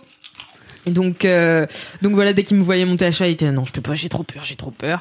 Et, euh, et donc voilà, et je me suis fait vachement shamer à cause de ça. Et du coup, je me suis pas investie à 200% dans l'équitation parce que du coup, j'avais cette peur de devenir, Mm. bah, moi je, l'appelle, je les appelle les meufs du samedi après-midi Mm. euh, parce que euh, c'est des meufs qui viennent au cheval le samedi après-midi et qui te font la leçon sur comment monter à cheval, sur comment s'appellent tous les poneys. Et moi, c'était mon rêve d'être comme ça. Ah ouais. Sauf que je passais pas assez de temps au, au Et club. puis potentiellement qui ont leur cheval, Ouais, euh, c'est qui ça. font des compètes de temps à autre. Ouais, non mais Exactement. il y a un vrai délire de, enfin c'est un sport de riche, hein, clairement. Ouais. Et moi j'étais inscrite euh, par des trucs de la mairie, du collège ou des trucs comme ça pour payer moins cher ce que je pouvais pas. Mais il y avait une vraie fracture sociale. euh, Mm. Mais c'est pas. En fait, en vrai, c'est pas. un- C'est un vrai sport hyper populaire. Mais c'est un problème, sport de gens qui font genre ils sont riches. On a. Mais c'est ça. C'est qu'on a. On Non, a. c'est une- perception qu'on a, mais qu'il y a des gens qui sont comme Alex, qui sont pas comme ça. C'est le deuxième sport. Oui, c'est un truc de malade. C'est un truc de les- malade. Licenciés, c'est un truc de malade. C'est un truc de fou. Mais parce qu'en fait, c'est, enfin, c'est un sport en fait très complet. Donc déjà, tu, tu travailles énormément de muscles que beaucoup de gens en fait qui ne font pas d'équitation n'ont pas quand euh, quand quand t'en fais pas, no- notamment des muscles du dos, etc. Et, euh, et des cuisses. Donc moi, j'ai les bons cuisseaux, Les bons cuisseaux, là, Voilà, tu les Et bons bon, cuisseaux. Putain, musclé, là, bien entendu. Et, euh, et donc, euh, donc voilà. Et en fait, j'ai repris l'équitation parce que mes parents ont acheté un cheval. Enfin, Wow. ils ont acheté un poney. Mais non. C'était leur investissement, donc c'était leur cadeau pour ma sœur. Euh, Mais voilà. ta sœur aussi monte alors? Et ma sœur, en fait, euh, bah, en fait, mes frères et sœurs, euh, je, je pense que je suis leur modèle, euh, sans vouloir me Bien vanter. sûr, en mais toute euh, modestie. Je suis l'aîné, bien Bah sûr. alors oui. Ouais. Donc mes tout petits frères et sœurs, enfin en gros j'ai un petit frère qui a 22 ans et l'autre, les autres ils ont 13 et 11. Euh, et donc euh, mon frère euh, fait de la danse parce qu'il est passionné de ça depuis le jour où il est venu me voir danser. Et Oh. ma sœur fait de l'équitation parce qu'elle voulait faire tout à fait Tes deux plus petits alors, c'est Voilà. ça Les deux plus Trop petits. bien. Et donc euh, elle, elle s'est mais jetée dans l'équitation, puis elle est. Enfin, ma sœur, c'est un, c'est un soleil, quoi. Donc, euh, Oh. on a vraiment envie de lui faire plaisir. Et vraiment, elle s'est jetée dans l'équitation, euh, vraiment à son aise. Euh, C'est quelqu'un assez euh, euh, franc. Et donc, dans l'équitation, il y a un côté un peu rustre comme Ouais. ça. Et elle, elle aime bien quand on dit les choses et quand euh, elles sont là. Et elle s'en fout de comment elle s'habille. Et puis, c'est, Mm. une petite poupée, donc elle est toute blonde avec ses longs cheveux comme Ah, ça. Mais elle fait de l'équitation, c'est, elle est hyper badass. Là, il y avait une compétition euh, dimanche, euh, dimanche matin, donc il y avait une compète qui commençait à 8h du mat. C'était pas elle qui faisait la compète, hein. c'était euh, ses potes. elle s'est levée à 7h30, mis kawaii, sac à dos et tout. Oh, les elle, a dit, elle a dit à ma mère, j'y vais. Et ma mère, j'y vais. Et ma mère, elle fait, non, moi je serais pas levée et tout. Elle fait, moi j'irai. Et donc elle s'est levée, elle voulait y aller toute seule. Bon, ma mère l'a emmenée parce que. Fine de Mais rien. elle y allait à pied, Elle, quoi. quel âge? Elle a 11 ans? Elle, a, elle va avoir 11 ans. Oh, trop chou. Donc, euh, donc voilà. Et donc, euh, mes parents, je pense qu'ils sont au fur et à mesure du temps, ils sont fait de une raison, plus quoi. en plus. Ils ont plus le choix. Bah non, mais ouais, ils ont plus le choix. Et puis aussi, ils sont devenus plus, à l- enfin, pas à l'écoute, mais voilà, ils se sont dit, bah, ça fait plaisir. Bien sûr. En fait, pourquoi on le ferait pas? Et Mm. moi, c'est vrai que depuis que j'ai 6 ans, euh, tous mes vœux euh, d'anniversaire, tous mes Noël, tous cheval. mes anniversaires, c'était avoir un cheval. Voilà, Un c'était mon rêve. cheval. Et parce que en fait, euh, ouais, quand tu fais de l'équitation, t'as vraiment une relation avec l'animal Mm. qui est assez incroyable. Enfin, tu voilà, c'est euh, un sport individuel mais qui se pratique à deux. Oh, c'est beau. Ah, c'est beau ce que je dis. mais, euh, mais donc voilà, et puis c'est un sport de fierté aussi. Donc Mm, euh, ouais, en fait, faut ouais. avoir confiance en soi parce que Mm. tu manies quand même un animal qui fait bien. Bah, qui peut, qui Les peut chevaux, ils ont, ils ont un bac d'ego, non? Bah en fait, les Oh chevaux là sont. Non, mais c'est vrai. marrant C'est comme les dauphins. C'est comme les dauphins. Et les fraises. Les Et les fraises. Je vous jure, c'est les trois choses que j'aime le moins sur Terre. Ah ouais Parce qu'ils sont ultra égocentriques. Les, deux- les dauphins, c'est des Les violeurs. chevaux Ouais, je sais, mais les pareils, les chevaux, ils sont, ils sont mal. les tu vois. chevaux, Non, les chevaux, ils ont peur. Ouais, les Ah chevaux, non, c'est de des êtres Ils se, ils se la de ouf, je trouve. voilà. Parenthèse terminée. C'est un très bon titre. Les, Les chevaux, ils se la pètent de ouf. Ah, mais je te jure. Bref. Mais, mais après, c'est, enfin, en fait, le cheval, c'est un être hyper sensible, donc il est vachement utilisé, euh, euh, par exemple, par la police pour calmer les foules, Ah oui. ou dans les hôpitaux pour euh, apaiser les malades et tout. Donc, il y, a, il y a un gros truc de cheval thérapie, Ah, cheval thérapie. J'en ai fait de l'équithérapie, moi. équithérapie. Ah, équithérapie. Bah Voilà. oui, bien sûr. Mais c'est marrant parce que quand je venais, euh, quand je venais à la rédac, De là, tout à l'heure, j'étais à, à pied dans la rue. Et à un moment, je me suis dit, euh, c'est trop drôle, euh, j'ai l'impression d'être un cheval parfois parce que n'importe quel petit bruit qui me fait peur, je fais un écart. Et genre, j'ai vraiment fait un écart sur le trottoir et j'étais là, putain, je suis vraiment comme un cheval. c'est marrant, comme quoi.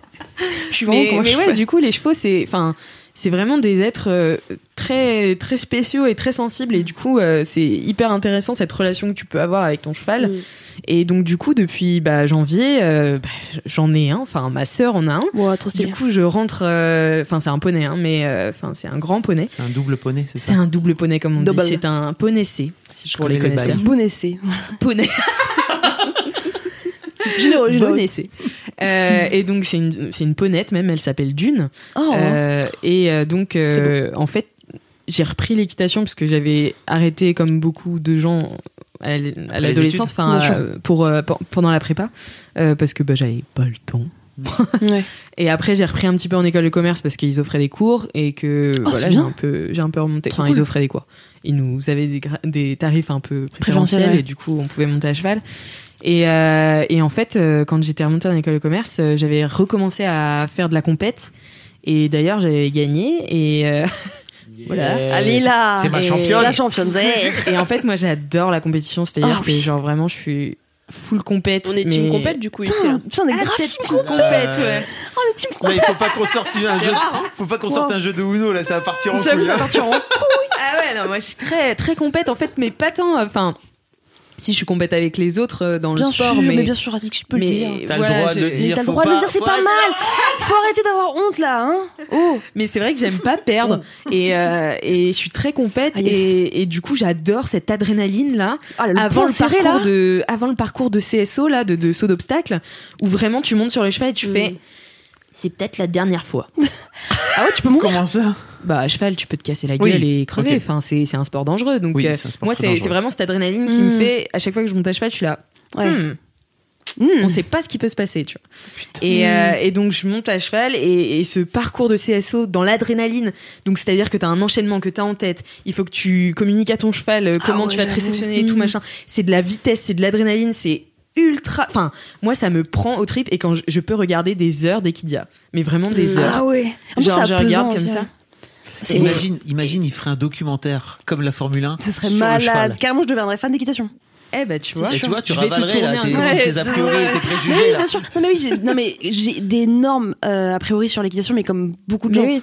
Parce que j'ai vu aussi trop de meufs euh, se la raconter euh, avec leur sac Longchamp, excuse-moi. Je voudrais Euh, digresser parce que tout à l'heure je vous parlais d'Amélie Moronval, mais en fait peut-être vous connaissez pas. Si vous connaissez, vous connaissez ou pas ici Bah, moi je vois qui c'est, mais plus. Amé- Amélie, euh, c'est une ancienne salariée de chez Matt qui a bossé chez Matt pendant trois ans, je pense, et qui, en quittant Mademoiselle, même pendant Mademoiselle, elle avait monté une sorte de. À l'époque, c'était un blog qu'elle a transformé en magazine qui s'appelle Georgette. Et, euh, et en fait, il faudrait que tu découvres Georgette parce qu'il y a vraiment un côté. Donc, C'est- est- nommé après la Georgette du coup de, du CSO alors c'est pas impossible parce que j'ai pas toutes les rêves, mais sans doute parce que si elle l'appelait Georgette, Georgette, c'est quand euh, donc tu es à cheval et euh, tu vas pour sauter et en fait le cheval fait une foulée de plus et donc tu sautes avant lui presque et donc tu, en général tu te prends le pommeau de la selle dans la chatte. Enfin Ah. bon, c'est- c'est une Georgette quoi. C'est pas impossible que ce Ah, soit c'est ça sûr parce que que c'est une pour, rêve. pour le coup, elle est euh, donc Amélie qui est un, qui a un vrai côté très rock et qui est euh, tatouée, euh, piercée, machin. C'est elle d'ailleurs qui avait inventé les, les street tattoos à l'époque, enfin qui avait inventé, on va dire, euh, lancé ce lancé ce programme quoi, Euh, et, et qui a lancé ce, ce blog qui est devenu un magazine aujourd'hui, qui, qui a un côté très euh, justement le remettre le cheval au euh, et avec un côté très populaire et très simple et très euh, accessible en fait Mmh. et populaire au sens le plus noble du terme, hein, vraiment Oui. tel que je l'entends, Euh, et avec de l'humour et avec euh, un peu de- un peu de détente et justement pas du tout saclonchant quoi, tu vois, plutôt Mm. euh, où tu, tu, tu te fais chier à aller Ouais, le samedi matin avec tes bottes. avec et, tes bottes et la tes trucs plein de crado là machin. Oui, parce qu'en et- fait, il y a vraiment deux catégories de personnes qui, font, enfin, qui sont dans le milieu du cheval. T'as ceux qui possèdent les chevaux et t'as ceux qui les montent. Hmm. Ceux qui les montent, euh, c'est pas forcément des. euh, Enfin. c'est des gens, c'est des gens un peu rustres quoi. Moi, j'ai toujours eu ce, ce c'est truc marrant, avec euh, l'équitation. Bah, j'ai toujours eu des profs assez durs, assez. Euh, c'est, enfin voilà, c'est un milieu un peu dur. Et d'ailleurs, Mm. c'est, enfin franchement, c'est, c'est- je me souviens d'une fois où j'étais vraiment tombée. euh, C'était de ma faute, mais le cheval s'était cabré et du coup, il allait tomber sur moi. J'ai dû sauter, il m'est retombé Oh my dessus. Wow. Je me suis fait défoncer par mon prof, mais il m'a même pas demandé comment ça allait. Et en fait, c'est des traumas comme ça qui me sont restés. Et notamment quand euh, j'ai repris donc l'équitation à Rouen, euh, je suis tombée plusieurs fois du même cheval. Et en fait, j'ai eu une sorte de traumatisme où j'arrivais plus à m'asseoir. Enfin, j'avais un problème au, au coccyx et tout. Ouais, c'est chaud. Et du coup, j'ai eu une sorte de traumatisme où j'ai commencé à avoir peur, alors que j'ai jamais eu Ah ouais. peur du cheval. Et en fait, en, bah, en ayant d'une là depuis le début d'année, je, je me suis remise en selle, à proprement parler. Et, euh, Oh, dis donc. Oh, les bonnes celles et, et- et là, et là, en fait, euh, bah, sam- euh, samedi, du coup, euh, non, c'était dimanche. Je montée samedi, mais je suis montée dimanche aussi. Et euh, dimanche, j'ai dit à ma mère, bon, moi, je pense que je vais, je vais sauter, mais toute seule, parce que d'habitude, je saute en cours, je saute avec des profs et tout. Et là, je me suis dit, bon, bah, je vais sauter toute seule. Je me Ah suis fait un parcours et tout, et euh, et je suis sortie. J'ai, enfin, j'avais peur en fait, et je me suis dit, non, il faut pas que j'ai peur parce qu'elle va le sentir et elle va pas le faire. Et donc j'ai Ah, recommencé bien. à sauter et là j'ai regardé ma mère j'ai fait bon bah je vais faire une euh, compète en décembre du coup je Ah, vais trop m'inscrire- bien, trop stylé. du coup je vais Mmh. m'inscrire ouais, à une compétition en décembre et euh, je vais reprendre des cours euh, genre un peu plus Trop bien, c'est trop stylé. Donc voilà c'était la reprise de la compète pour AX ce Allez. mini kiff qui était très long mais Non, c'est trop bien. Je, kiffe de ouf. Trop stylé. Je suis tombée une fois à poney, en poney. Ouais. Et du coup, c'est pour ça que j'ai peut-être un petit peu euh, une Ah. rancœur. euh, ouais c'est un Quelques-unes, ça, ouais. ça fait mal à l'ego hein, de, se casser la gueule En gros, ma cousine, euh, tou- toujours cette même cousine d'ailleurs, qui vient d'aménager à Suresnes, elle écoute ce podcast. euh, Célie, je te fais un gros big up. Elle avait un poney, euh, putain de temps, qui s'appelait Pimpon. j'adore J'aimais beaucoup ce poney. Et euh, moi, j'étais vraiment un garçon manqué quand j'étais petite. Du coup, je m'amusais souvent à jouer au prince. Et euh, du coup, le prince, il a une épée, tu vois. Donc, euh, un jour, je suis montée euh, sur ce poney avec l'épée. oui aïe aïe Et pourtant, je crois que son père, il, le tenait un peu, tu vois, parce que moi, je n'ai jamais fait d'équitation, donc novice niveau 0, moins 2 même. Et j'avais l'épée, et en fait, je crois que j'ai donné un petit coup d'épée dans la fesse du poney. Il est parti au galop. Je me suis retrouvée la tête dans le crottin. Ça m'a traumatisée à vie, mais rien de grave. Enfin, voilà, c'était un petit poney, je crois quand même. Donc euh, Mm. voilà, donc euh, petite histoire euh, sympathique. Alors, moi, je veux dire par rapport au poney que Lina, depuis qu'elle a deux ans, vraiment, elle est complètement tarée des chevaux. Donc, elle a voulu monter, etc. Donc, on, ok, on y va, machin. Et bon, je t'avoue que j'ai un peu comme mon, comme ton daron, tu vois, cette appréhension de, en fait, vraiment, ce truc est beaucoup trop gros pour toi. Et Ouais. peut-être, il peut t'écrabouiller la gueule sans même qu'il se passe quoi que ce soit. J'avoue. Et en fait, il y avait euh, dans son club un putain de poney qui s'appelait Abricot et qui était connu pour être un connard. C'est-à-dire que c'était le connard qui faisait tomber les mômes en permanence. Ah. Ouais. Et Lina se retrouvait tout le temps avec Abricot. Et en fait, abricot. elle est tombée une première fois. Ils l'ont fait remonter, etc. Ok, elle a envie et tout. En fait, la deuxième fois, elle s'est vraiment fait peur et Ah on, a, on est allé aux urgences, etc. Elle a plus jamais voulu Ouais. remonter dessus. Et en fait, quelque part, j'étais à mi-chemin entre oh putain, je suis un peu triste pour toi parce qu'en vrai, Ouais. il vient un peu de te rouler dessus, quoi, tu vois. Et en même temps, ah, peut-être que c'est pas si mal que ça. Et peut-être que le trapèze c'est moins dangereux que de. Ouais. que de Bah, faire en ça, fait, t'as beaucoup moins de contrôle. C'est un, c'est un sport où tu dois avoir le contrôle, sauf que en fait c'est incontrôlable. bah ouais. Ma sœur, pareil, elle est tombée, elle est partie aux urgences aussi et tout, donc elle est tombée de son propre poney. Donc si tu veux, là, Ouais, il y avait qu'elle pas trop de choix connaît, de bah, de remonter en fait. Mm. Et elle est remontée. Et je me suis dit, waouh, putain, Bah elle a de la force, tu vois. Et ma sœur, elle est- c'est une petite meuf, mais Mm. quand elle est dessus, personne Ouais. qui mouffe, tu vois. Ouais, Euh, Toi, tu bouges pas, je vais te défoncer. ah, non, non, elle est très très douée. Et, non, franchement, c'est. Comment s'appelle c'est la petite cool. sœur? Elle s'appelle Faustine. Capitaine Faustine. Voilà. Capitaine Faustine. Bisous, Oui. Faustine. Bisous, Faustine. Mais en parlant de cette, euh, cette question de contrôle, euh, j'ai. Vous n'êtes pas sans savoir que j'ai un problème pour euh, lâcher prise. De quoi tu parles? Pas du tout. Et, euh, et il y a quelques temps, je parlais avec une pote euh, justement de, de tout ça. On parlait de ça et on parlait de planifier nos vacances. Et je lui disais que moi, ça fait assez longtemps que je suis pas montée. Et la dernière fois que je suis montée, c'était en équithérapie. Donc en vrai, t'as pas vraiment de, de cours de performance. Tu vois, tu galopes pas ni rien. euh, C'est assez tranquille. Et, euh, et en fait, elle me disait, euh, c'est fou que. Donc je lui disais, j'aimerais bien partir faire une rando équestre, un truc comme ça. Et elle me disait, c'est fou que, euh, que tu sois autant passionné par l'équitation, alors que t'as ce problème de contrôle et de lâcher prise. Et enfin. Et moi, je le voyais pas du tout sur euh, parce que Mm. c'est il y a tellement ce lien avec le cheval qui se crée quand quand t'es dessus et quand t'as un peu de maîtrise effectivement. Mm. Enfin, c'est j'ai j'ai commencé aussi j'avais deux ans et demi donc euh, forcément euh, c'est instinctif aujourd'hui de ce dont je me souviens. Mais dès que t'as un peu cette confiance-là, j'ai plus l'impression qu'il y a de questions de contrôle, même si je me suis pris des sacrés gamelles aussi. mais- Mm. Donc ouais, c'est, enfin voilà, je me dis peut-être pour retravailler que- euh, ces questions-là, ça pourrait être intéressant. Bah, c'est qu'en fait, tu dois être à mi-chemin entre euh, vouloir l'avoir et bah quand t'arrives devant l'obstacle. En fait, moi, c'était mon problème. T'es Genre, j'étais là. confiance. En plus, mon cheval est vraiment, pour le coup, très très obéissante, donc elle est parfaite. Ah ouais. Elle a pas un vice et tout. C'est un poney incroyable. Juste quand j'arrive devant l'obs- l'obstacle et que du coup moi je deviens pas sûre, eh ben elle est pas sûre non plus. Ah bah donc ouais, elle s'arrête. exactement. Ah ouais. purée. Donc je me suis pris, j'ai que tu failli me sautes au-dessus de l'obstacle, casser la gueule. Ouais, bah c'est ce que j'ai fait la dernière fois en fait quand j'avais monté en cours.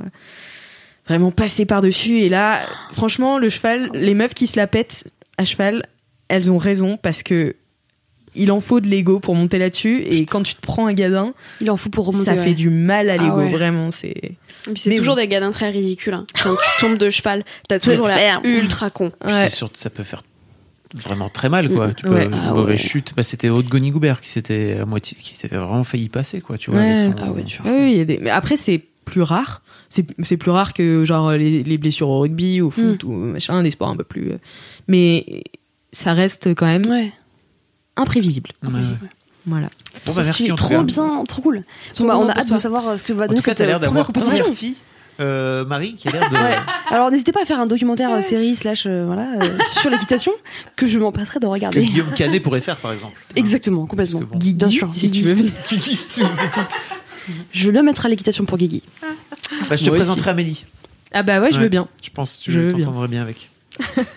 Bon, et si on passait au gros kiff Bah, oui, ah bah, carrément. Putain, ça fait grave longtemps. Ça fait une heure et quart qu'on enregistre et wow What? Mais c'est marrant, j'ai Ouais. pas l'impression qu'on ait autant On a- digressé que on a ça. pas mais, mal. euh, Ah ouais, c'est que le temps Ah bah, passe ça vite quand on s'amuse. Hein. Ça, c'est- mais je pense qu'on a inversé les mini kiffs et les gros kiffs en fait. Ouais. En vrai. Oh non, non, non, non, t'inquiète. Non. ok, très bien. Allez, c'est c'est- parti pour 2h30 les enfants. Allez, euh, un Bon. petit jingle du coup C'est les gros, c'est les gros, c'est les gros, gros, gros, gros, Les gros, gros, gros. Les gros kiffs. Gros kiff, gros kiff, gros kiff, gros kiff. Du grand n'importe quoi. Parfait, putain. merci beaucoup. Oh là là. Est-ce qu'on reprend le même ordre? C'est toi qui dis. Allez, vas-y, Fabrice. Allez, bon, euh, bonjour, bonsoir. Comment on n'est jamais si bien servi Bonsoir par soi- Paris Bon, Pardon. très bien. Bonjour, J'avais envie de bonsoir. le faire. Bon après-midi à tous. Euh, je voudrais vous parler, parce qu'on n'est jamais si bien servi que par soi-même, mais je pense que j'avais déjà parlé de que des numéros 10 dans mon podcast, mais je suis pas, si- je suis pas si sûr que ça. Dans Je suis LMK. pas si sûre que ça. Euh, en fait, je voudrais vous parler de mon nouveau podcast que je viens de lancer il y a quelques Ah si, tu l'as déjà en parlé. Si, si, je me Merde, oh là là. Oui, bon. parce que je me rappelle que Loulou a dit ouais, et le podcast, c'est moi qui l'ai le titre et tout ça. Ouais, et bah finalement j'ai changé de titre. Voilà, c'était juste pour vous dire. Ça va aller très vite. donc, de ce fait-là. Ah, je me rappelle très très bien. Ouais. Je suis très content euh, parce qu'en fait, euh, donc c'est marrant. C'est aussi une bonne leçon, c'est-à-dire que ça fait donc euh, depuis cet été que j'avais pré-lancé ce nouveau podcast que qui effectivement dans sa première version s'appelait que des numéros 10 dans mon podcast. J'ai adoré le titre sur le moment et en fait euh, je suis allé interviewer Zep. Euh, j'avais un truc qui allait pas, je savais pas quoi, vraiment. Et donc je suis allé interviewer Zep et je lui ai dit voilà mon podcast s'appelle que des numéros 10 dans mon podcast et il a rien compris. Ah Donc ouais Zep c'est un quoi il a Ah ouais. il a 50 C'est un daron. 50 55 ans quoi. Ah ouais. Et en fait, je me suis dit, mais Ah bah en fait c'est une ref. au fo- Il fait mais pourquoi les numéros 10 Je fais ah c'est le foot. Alors euh, pff, Ah ouais. Zidane, euh, Platini, non le 10 non, il fait- 98, ça te dit quelque chose? Non pas du tout. Ils s'en Ah ouais. battaient les couilles vraiment. Mm. Donc euh, je me suis dit Trop ah niche. non mais en fait euh, je veux un podcast qui parle. Enfin je veux un titre qui parle à tout le monde. Tu vois déjà histoire de Daron bon ça va. Daron Ouais, tu sais quoi. ouais. Mais encore Daron c'est quand même un peu de l'argot quoi. tu Ah ouais, vois. ouais, c'est vrai. Ah, d'accord. euh, donc euh, donc je me suis dit ok faut que je change.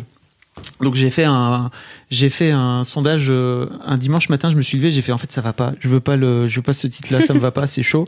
Et donc euh, faut que je change. J'ai posté un message sur euh, Insta en disant les gens je voudrais changer. Qu'est-ce que vous voudriez mettre à la place? Et il y a plein de gens qui m'ont donné ce de, des idées, etc.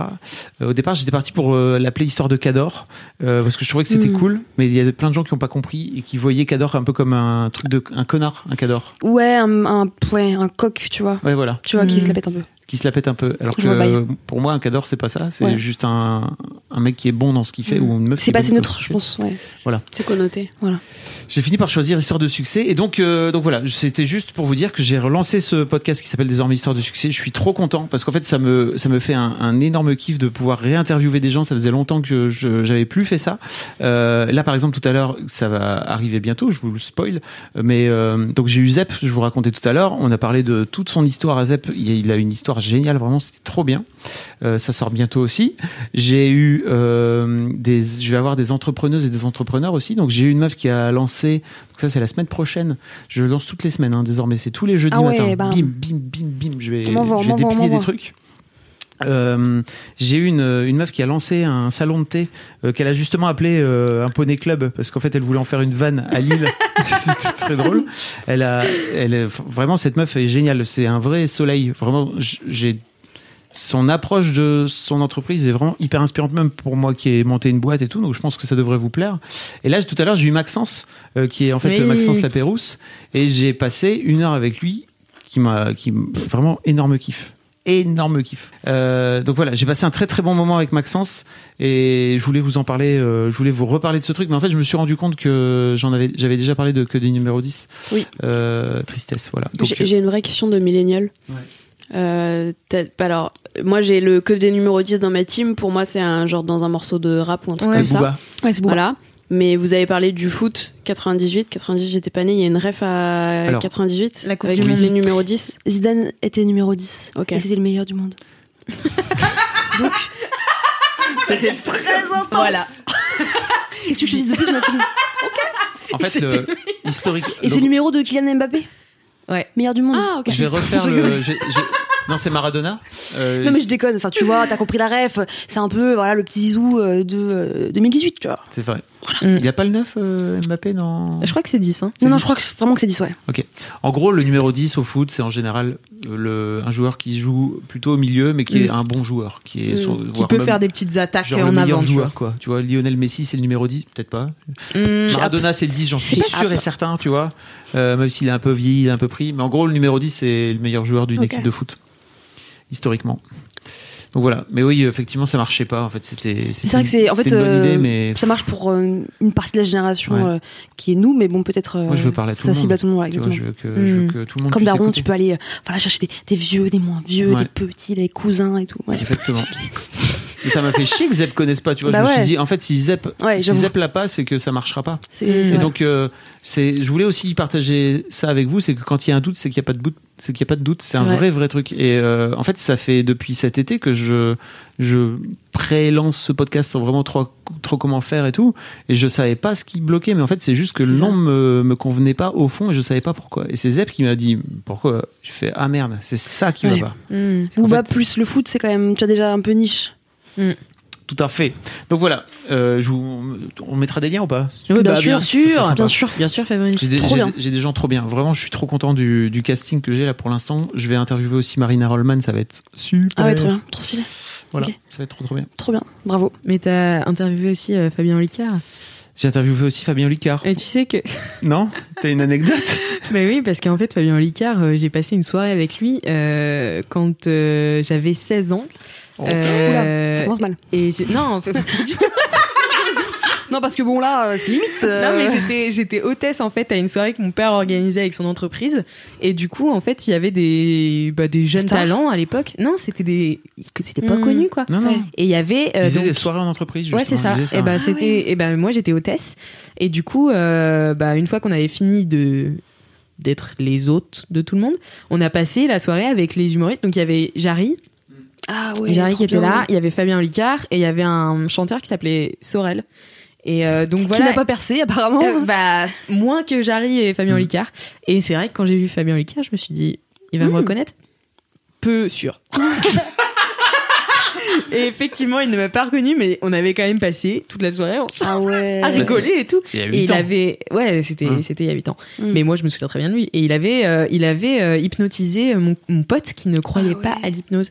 Et euh, vraiment, il, enfin, il lui avait dit, euh, tu dors. Et mon pote était tombé, mais genre comme Ah une masse par terre. Il l'a rattrapé au dernier moment. Attention, la fracture C'était impressionnant. Il nous avait fait cacher des, euh, des, euh, des papiers avec un, un objet dessus. Moi, j'avais mis un arbre Ouais. et euh, je l'avais caché et euh, sur moi, tu vois. Et il l'avait deviné en regardant dans mes yeux. Et j'étais là, Non, trop il est bizarre. trop fort. Ah En fait, tu dois vraiment, tu, tu dois passer vraiment des très très bonnes soirées avec Fabien parce que Ouais.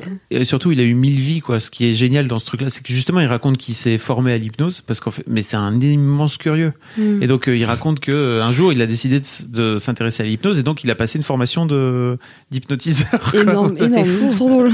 Et il- le truc qui m'a tué vraiment, c'est que il est rentré à 18 ans quand, euh, pour, euh, dans une vente aux enchères pour acheter une voiture. Euh, il avait 10 000, euh, 10 000 balles en poche, 10 000 francs, 10 000 francs, je sais plus, 10 000, euh, 10 000, 10 000 euros peut-être. Non, je pense 10 000 francs. Quand il avait 18 Ouais, ans, 10 000, ouais, je pense euh, qu'il a- il, a, il a 36, donc c'était il y a 18 piges, c'était tout juste quoi. tu Ouais. vois. Ah oui, En gros, ok. bon, il avait de quoi s'acheter une voiture et il est sorti de là avec un fonds de commerce d'un resto.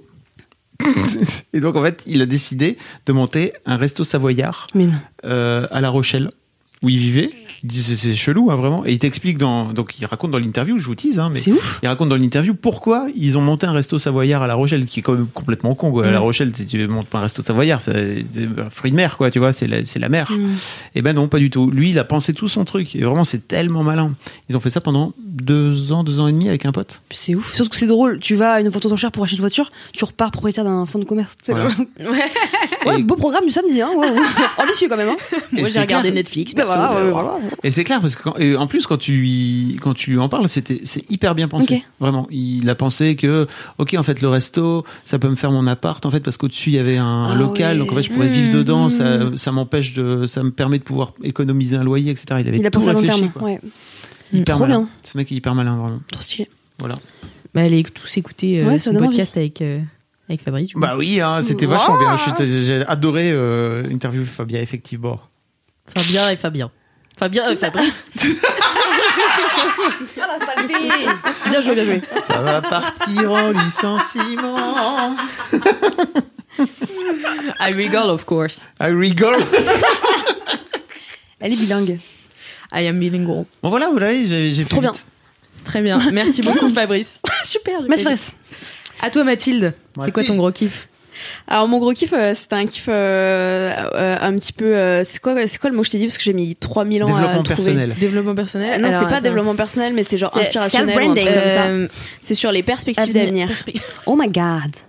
Euh, et euh, et c'est un gros kiff euh, qui réunit euh, plein de trucs en fait. Euh, euh, J'y j'y ai pensé en. Enfin, j'ai plein de changements dans ma vie récemment et dans la vie des gens autour de moi aussi. Euh, et, euh, et je me suis rendu compte que j'avais des perspectives d'avenir.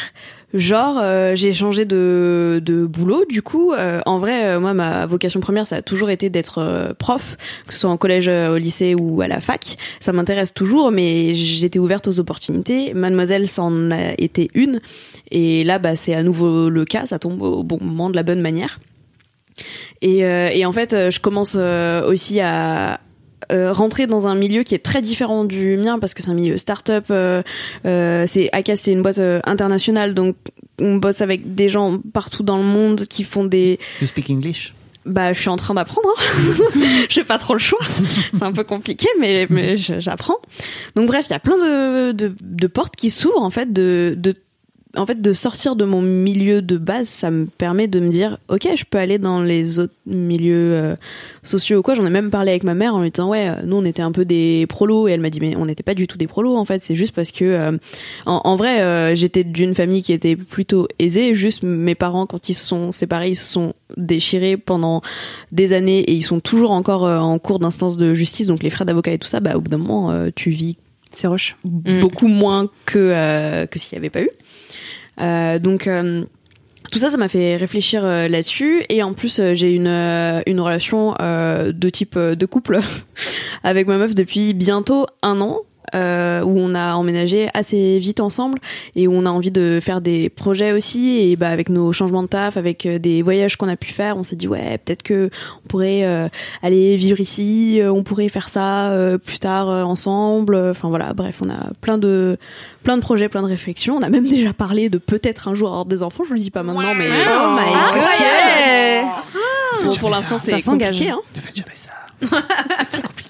Non mais je, c'est- gens. c'est- c'est- disons que avant c'était euh, un non absolu de mon côté et maintenant je suis là on en parle plus tard J'avoue. mais euh. Wow. C'est comme ça que j'ai commencé, hein, franchement. Bah oui, non, mais euh, j'imagine. Moi, avant, c'était non, et puis un jour. Regarde-le regarde maintenant, le pauvre. un jour elle m'a dit elle m'a dit est-ce que est-ce que quand la PMA elle va passer pour fêter ça on pourra en faire une? Et je lui ai dit bah non No way. non c'est pas une bonne idée Oui, ça parce que pas. c'est là. C'est passé. Bah, non, c'est passé là. Euh, ouais là c'est en première lecture c'est quoi? C'est assemblée sénat assemblée que ça fait Oui. c'est passé à l'assemblée là ça va au sénat ensuite il faut que le sénat le relise oui. que ça repasse à l'assemblée T'as encore un Euh, peu de. ouais T'as ouais encore un peu de euh, la- le- quand bien même ça passe non mais c'est c'est vrai des fois je me dis ça mais euh, quand bien même euh, ça passe euh, genre tout est ok euh, partout euh, la première PMA elle sera pas avant euh, deux ans quoi enfin un PMA euh, pour euh, couple de femmes Hmm. ce sera pas euh, avant avant deux ans. Bref, euh, toujours est-il que je me suis dit euh, fou, euh, je peux avoir des projets et j'ai pas spécialement de grands rêves en fait. Enfin, j'ai jamais vraiment eu de grands grands rêves. J'ai eu une vocation, j'ai toujours une vocation parce que j'ai envie un jour d'être prof dans ma vie. Euh, je ne lâche pas là-dessus, mais j'ai a 60 ans. c'est ça, 60 ans, je me reconvertir. Euh, en même temps, c'est un peu l'âge moyen des professeurs d'université. Exactement. C'est vrai. Euh, mais voilà, j'étais un peu euh, surprise de tout ça et en y réfléchissant. Et ça va, tout ça va avoir un lien. Euh, j'ai eu en plus un message aujourd'hui euh, en interne de ma boîte DRH ou je sais pas trop quoi, qui rappelait que c'était la journée mondiale de la santé mentale. Euh, aujourd'hui, donc jour où on enregistre, on est le 10 octobre. Et en fait, je me suis rendu compte que avant, j'avais pas de perspective d'avenir parce que je n'envisageais pas l'avenir. Et en fait, c'est un truc euh, dont j'ai beaucoup voulu parler sur Mad et dont j'ai jamais parlé parce que je trouvais pas d'angle précis. Et en vrai, je vais pas tout euh, déballer là d'un coup parce que euh, parce que c'est toujours pas un angle qui me convient. Mais je me suis dit que ça pouvait être un bon moyen d'en parler. Euh, où moi, par le passé, j'ai fait pendant longtemps des tentatives de suicide répétées. Et en fait, je j'envisageais pas le futur. Pour moi, il y en avait pas et j'en voulais pas. Et, euh, et dernièrement, ça a changé beaucoup. J'ai fini euh, par un, peu un déclic, par me dire ça n'arrivera plus jamais, c'est encore compliqué ta vie, t'as encore euh, parfois des moments où t'as un fonctionnement autodestructeur, etc. Mais euh, attenter à ta vie, c'est fini. Ça a déjà été un gros gap. Ensuite, j'ai appris à un peu plus être heureuse, ce qui est un autre gap vachement cool.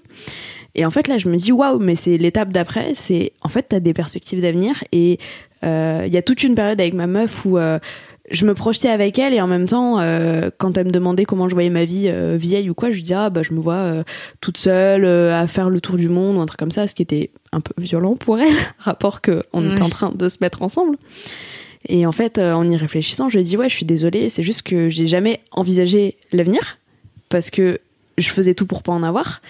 Et, et voilà, je trouve ça. Je me suis dit, c'est cool de ce jour aujourd'hui qui, est- qui parle de la santé mentale. Et avec euh, tous ces changements dernièrement, je me suis rendu compte de ça, de faire un gros point là-dessus. C'est un gros kiff du coup parce que tu peux prévoir. tes- C'est un, méga kiff. plutôt bon kiff, ouais. C'est un méga kiff. méga méga C'est un kiff. méga kiff. Et c'est non ouais, c'est c'est c'est trop cool en fait. Enfin c'est c'est difficile à exprimer parce que c'est vraiment un, un changement qui se fait petit à petit en interne dans ma relation à moi-même, ma relation à l'extérieur, ma manière de voir les choses, les gens. Mais je me sens beaucoup plus active et actrice de ma vie et je me sens beaucoup plus de possibilités, même si euh, sans sans euh, euh, prétention aucune, je savais que j'avais des possibilités, je savais enfin que vraiment je pouvais euh, faire n'importe quoi. Ce que je voulais de ma vie j'ai enfin voilà j'ai sauté trois classes euh, je sais que j'ai un cerveau qui carbure peux- euh, que euh, je, passe je bien, fonctionne bien euh, enfin voilà euh, que je suis curieuse que je sais rebondir euh, sur mes pattes aussi parce que j'ai galéré euh, par le passé. Donc je savais. T'as le droit de le dire. Ouais oui oui je pense pas- que droit pas- je pense que je peux je, pas je manquer suis d'humilité. hypocone on le disait, je suis très hypocone. mais, euh, mais ouais, je pense que je le savais sans l'intégrer vraiment et sans euh, comprendre tout ce que ça impliquait et à quel point je pouvais l'utiliser pour me faire du bien et faire du bien aux gens autour de moi et, euh, bah, proposer des perspectives d'avenir aussi euh, à ma meuf, proposer des perspectives d'avenir à mes amis. Euh, Là, ma boîte, euh, j'ai aussi envie euh, bah, de bosser un bon bout de temps avec eux et de lancer plein de projets et tout ça. Euh, et c'est ultra cool. Donc, euh, donc voilà. Moi, Bravo Mathilde. Putain, c'est trop bien. Bravo. Allez, vas-y, check. Bravo Mathilde. Trop bien, c'est trop Bravo. stylé. Bah merci, merci. C'est Et inspirant. du coup, euh, je me dis, enfin, il y a, il y a pas mal de gens, euh, notamment quand j'avais publié certains articles par le passé, où il y a un article où je parle du fait que euh, j'ai plein de scarifications sur le corps et tout ça. Euh, et il y a plein de gens qui sont venus me parler, ou alors même sur le donc le compte Insta que j'ai avec ma meuf, euh, il y a des des petits ados euh, qui viennent euh, me parler de comment c'était ton coming out, est-ce que tu as des conseils, euh, enfin voilà. Donc euh, je suis devenue un peu malgré moi une référence pour certains en mode Mm. euh, santé mentale et Un rôle modèle, peut-être. Ce qui est ouais peut-être et, Iconique. et ce qui est stylé et en même temps hyper effrayant. Parce Ouais. que du coup, tu dis que t'as un pouvoir énorme. Et aussi. enfin, moi, généralement, je renvoie les gens en leur disant trop mimi, mais va voir des Mais va te professionnels. faire foutre. Non mais en fait, ça empêche pas d'aller voir. Enfin, ça empêche Ouais. pas d'aller voir des professionnels. Mm. Pour moi, c'est plutôt. Ouais, mais plutôt je, je comme- tiens à le préciser vraiment, quoi. Oui, c'est Je- pour- alors j'allais plutôt te dire, tu vois, pour moi, le truc c'est plutôt un modèle, c'est-à-dire c'est plutôt ce truc et ça fait pas de toi un modèle entre guillemets, mais c'est plutôt un modèle à suivre. C'est-à-dire regarde en fait cette meuf qui est passée par toutes ces étapes compliquées, etc., qui finit par 19 ans. 20 ans, 20 ans, 20 20 ans. 20 ans, tu viens d'avoir J'ai 20 ans. 20 ans. Bah, non, j'ai 20 ans et demi, là, s'il te plaît. J'ai même. 20 ans et demi, oh Oh putain. C'est la phrase la plus. Ouais. J'ai 14 ans et demi, d'accord. J'ai pas 14 ans. hein. Euh, qui finit par, euh, par s'en sortir Mm. et par justement voir, euh, voir la lumière au bout du tunnel. C'est trop trop bien, quoi. Ouais, ouais, c'est trop cool. Et, euh, et du coup, je me dis, voilà, c'est aussi un peu un, un teasing parce que euh, je cherche toujours euh, un moyen de parler de toutes cette, ces périodes-là. Enfin, euh, clairement, j'ai jamais dit ouvertement sur Internet que euh, j'avais fait des tentatives de suicide. J'ai jamais dit ouvertement sur Internet que euh, j'avais, j'étais passée par euh, l'HP assez longtemps. Euh, j'ai peut-être un peu parlé des périodes euh, anorexie et trucs comme ça, mais sans plus sur Mad un peu. Mais euh, pas beaucoup. Je sais que l'HP et tentative de suicide, jamais j'ai évoqué parce que je savais pas comment le faire. Donc je sais toujours pas exactement comment le faire et comment Bah, tu raconter viens de le tout ça. faire là. Je viens de le faire, mais euh, j'ai envie de pouvoir euh, détailler plus. Tu vois, enfin, il y a une meuf qui a fait un témoignage sur l'HP sur Matt qui est hyper intéressant, et j'aimerais bien pouvoir faire un truc comme ça. Mais Bien sûr. tout à fait. J'aimerais bien pouvoir faire un truc comme ça, mais euh, bah, qui me ressemble et en fait qui puisse euh, aider autant que possible, puisque j'ai vu que certains de mes articles, mes interventions avaient pu euh, aider. Donc, euh, donc euh, stay tuned et je trouverai un moment. euh, si vous avez des suggestions, envoyez-les moi car j'ai peu d'idées. Mais enfin, si j'ai des idées, mais qui marchent pas hyper bien. Et, euh, et ça arrivera un moment ou un autre euh, quand j'aurai maturé tout ça. Peut-être quand j'aurai un prochain déclic. Je ne sais pas. Ouais. Trop bien. Trop stylé. Trop cool. Bravo. J'ai l'impression que Merci, c'est moi qui a 20 ans. Pleine d'espoir. J'ai des potes qui me disent euh, des fois euh, autour de moi euh, qui me disent euh, j'oublie tout le temps euh, que t'es plus jeune. Et euh, j'ai une pote qui me dit euh, j'oublie tout le temps que t'as 10 ans de plus que moi tout en ayant 10 ans de moins que moi. Ouais, parce que dans la vraie Ah, vie j'ai drôle. 10 ans de moins qu'elle. Et euh, c'est euh, Louiselle aussi qui était stagiaire euh, ciné série qui m'avait dit euh, oh merci euh, j'ai trop l'impression d'avoir une grande sœur plus petite que moi ou des trucs comme Ouais, ça enfin souvent il y a un côté un peu euh, On non, est perdu parce que bon, oui. Ah bah même moi je suis perdue tu sais t'as cet âge-là. Voilà. 45 ans, Mathilde. bah, je peux avoir 4 ans et 57 ans dans la même demi-heure donc C'est vrai. euh, C'est tout à fait vrai. Trop bien. Trop bien, trop stylé. Marie, c'est à toi alors Oui, très bien. Bah, je pense que c'est une plutôt bonne transition parce que moi c'est bon, c'est un gros kiff qui euh, qui envisage aussi pas mal de possibilités sur euh, bah, les perspectives. Euh, je vais vous parler de Dis donc. conceptuel cette Ouais, ouais, émission. ouais, ouais, ouais. Euh, moi je vais vous parler d'opportunisme. Oui, je sais, c'est bizarre. en fait, euh, Mais t'en avais déjà parlé, non, dans non, en fait, j'en ai juste, j'ai commencé Ouais. à, à semer quelques À petits, voilà, à saupoudrer. Mhm. Euh, en fait, je trouve que le terme opportunisme, il est, bah, c'est trop triste parce que, en fait, Dévoyé, c'est ça que tu veux dire? Il est quoi? Il est dévoyé. Ouais, exactement. En fait, euh, il n'y a pas de sens positif pour dire que tu es opportuniste, alors qu'en fait, c'est trop bien d'être opportuniste parce que tu juste et là au bon moment, tu fais les bons moves pour justement saisir les opportunités. Et je trouve que c'est dommage que ce soit en fait rattaché à une image ben, de quelqu'un qui est pas éthique, euh, pas moral, euh, qui est une raclure de manière générale. Alors qu'en fait Ça, l'opportunisme. c'est un peu notre vision judéo-chrétienne euh, du monde. hein, Attends, attends, j'ai la définition. Ah ouais. Parce que c'est ce que je, me suis, disais. je suis assez d'accord avec toi, c'est empreinte beaucoup de culpabilité, Ouais. euh, souvent judéo-chrétienne, quoi. Mm. Eh ben, alors, l'opportunisme est une conduite qui consiste à tirer le meilleur parti des circonstances, parfois en le faisant à l'encontre des principes moraux. What the fuck? Ah ouais. Quel principe moraux, du coup? Bah, ouais, en fait, ça veut tout rien oui. dire, mais le truc, c'est que du coup, tu pars du principe que ben, les, les opportunités que tu vas saisir, potentiellement, euh, ben oui, euh, de manière euh, proactive, en fait, ça va être à l'encontre de potentiellement la moralité ou potentiellement l'éthique. Et je trouve ça dommage parce qu'en fait euh, euh, je suis plutôt une opportuniste active parce qu'en fait euh, j'agis pour qu'il y a des choses qui se passent dans ma vie. Mais en fait il faut aussi savoir les saisir et il faut pas avoir peur de se dire ok là c'est mon moment il faut que je le prenne que je le saisisse et que j'en fasse une possibilité pour faire plein de choses.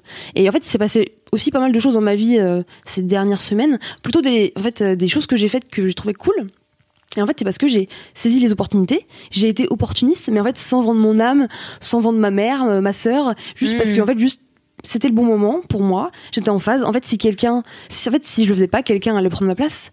Et il y a pas de mal à le faire en fait. Euh, donc voilà, je voulais euh, voilà remettre un petit coup euh, de, de, de de puissance euh, sur ce mot qui je trouve est mal employé. Et en fait, il y a pas de terme positif ou alors euh, ben je suis à l'écoute parce que vraiment j'ai cherché. euh, J'étais en train de chercher des, des synonymes, en fait. quel pourrait être euh, le Bah, c'est pendant de la merde, hein, vraiment. Bah ouais, il y a pas. C'est quoi Attentiste, Voilà, réaliste, super. habile, Ah, super. malin, expectant, Voilà. immobiliste. Exactement. C'est n'importe peut-être un peu proactif. Est-ce qu'il y a un truc Bah, comme ça, tu sais Oui, c'est c'est sans c'est- doute le c'est- terme, mais c'est un terme un peu, un peu bullshit, quoi. Tu Oui, vois, bien euh, sûr, c'est un terme d'école de commerce, comme. Voilà, bah c'est voilà. ça, ça veut tout et rien dire. Et tu vois, je me suis dit, euh, l'opportunisme, c'est un peu la métaphore euh, que d'un- d'un cocotier, tu vois, que tu balances comme ça euh, pendant un petit moment. En tout cas, tu, tu bouges le cocotier jusqu'à ce que ça tombe.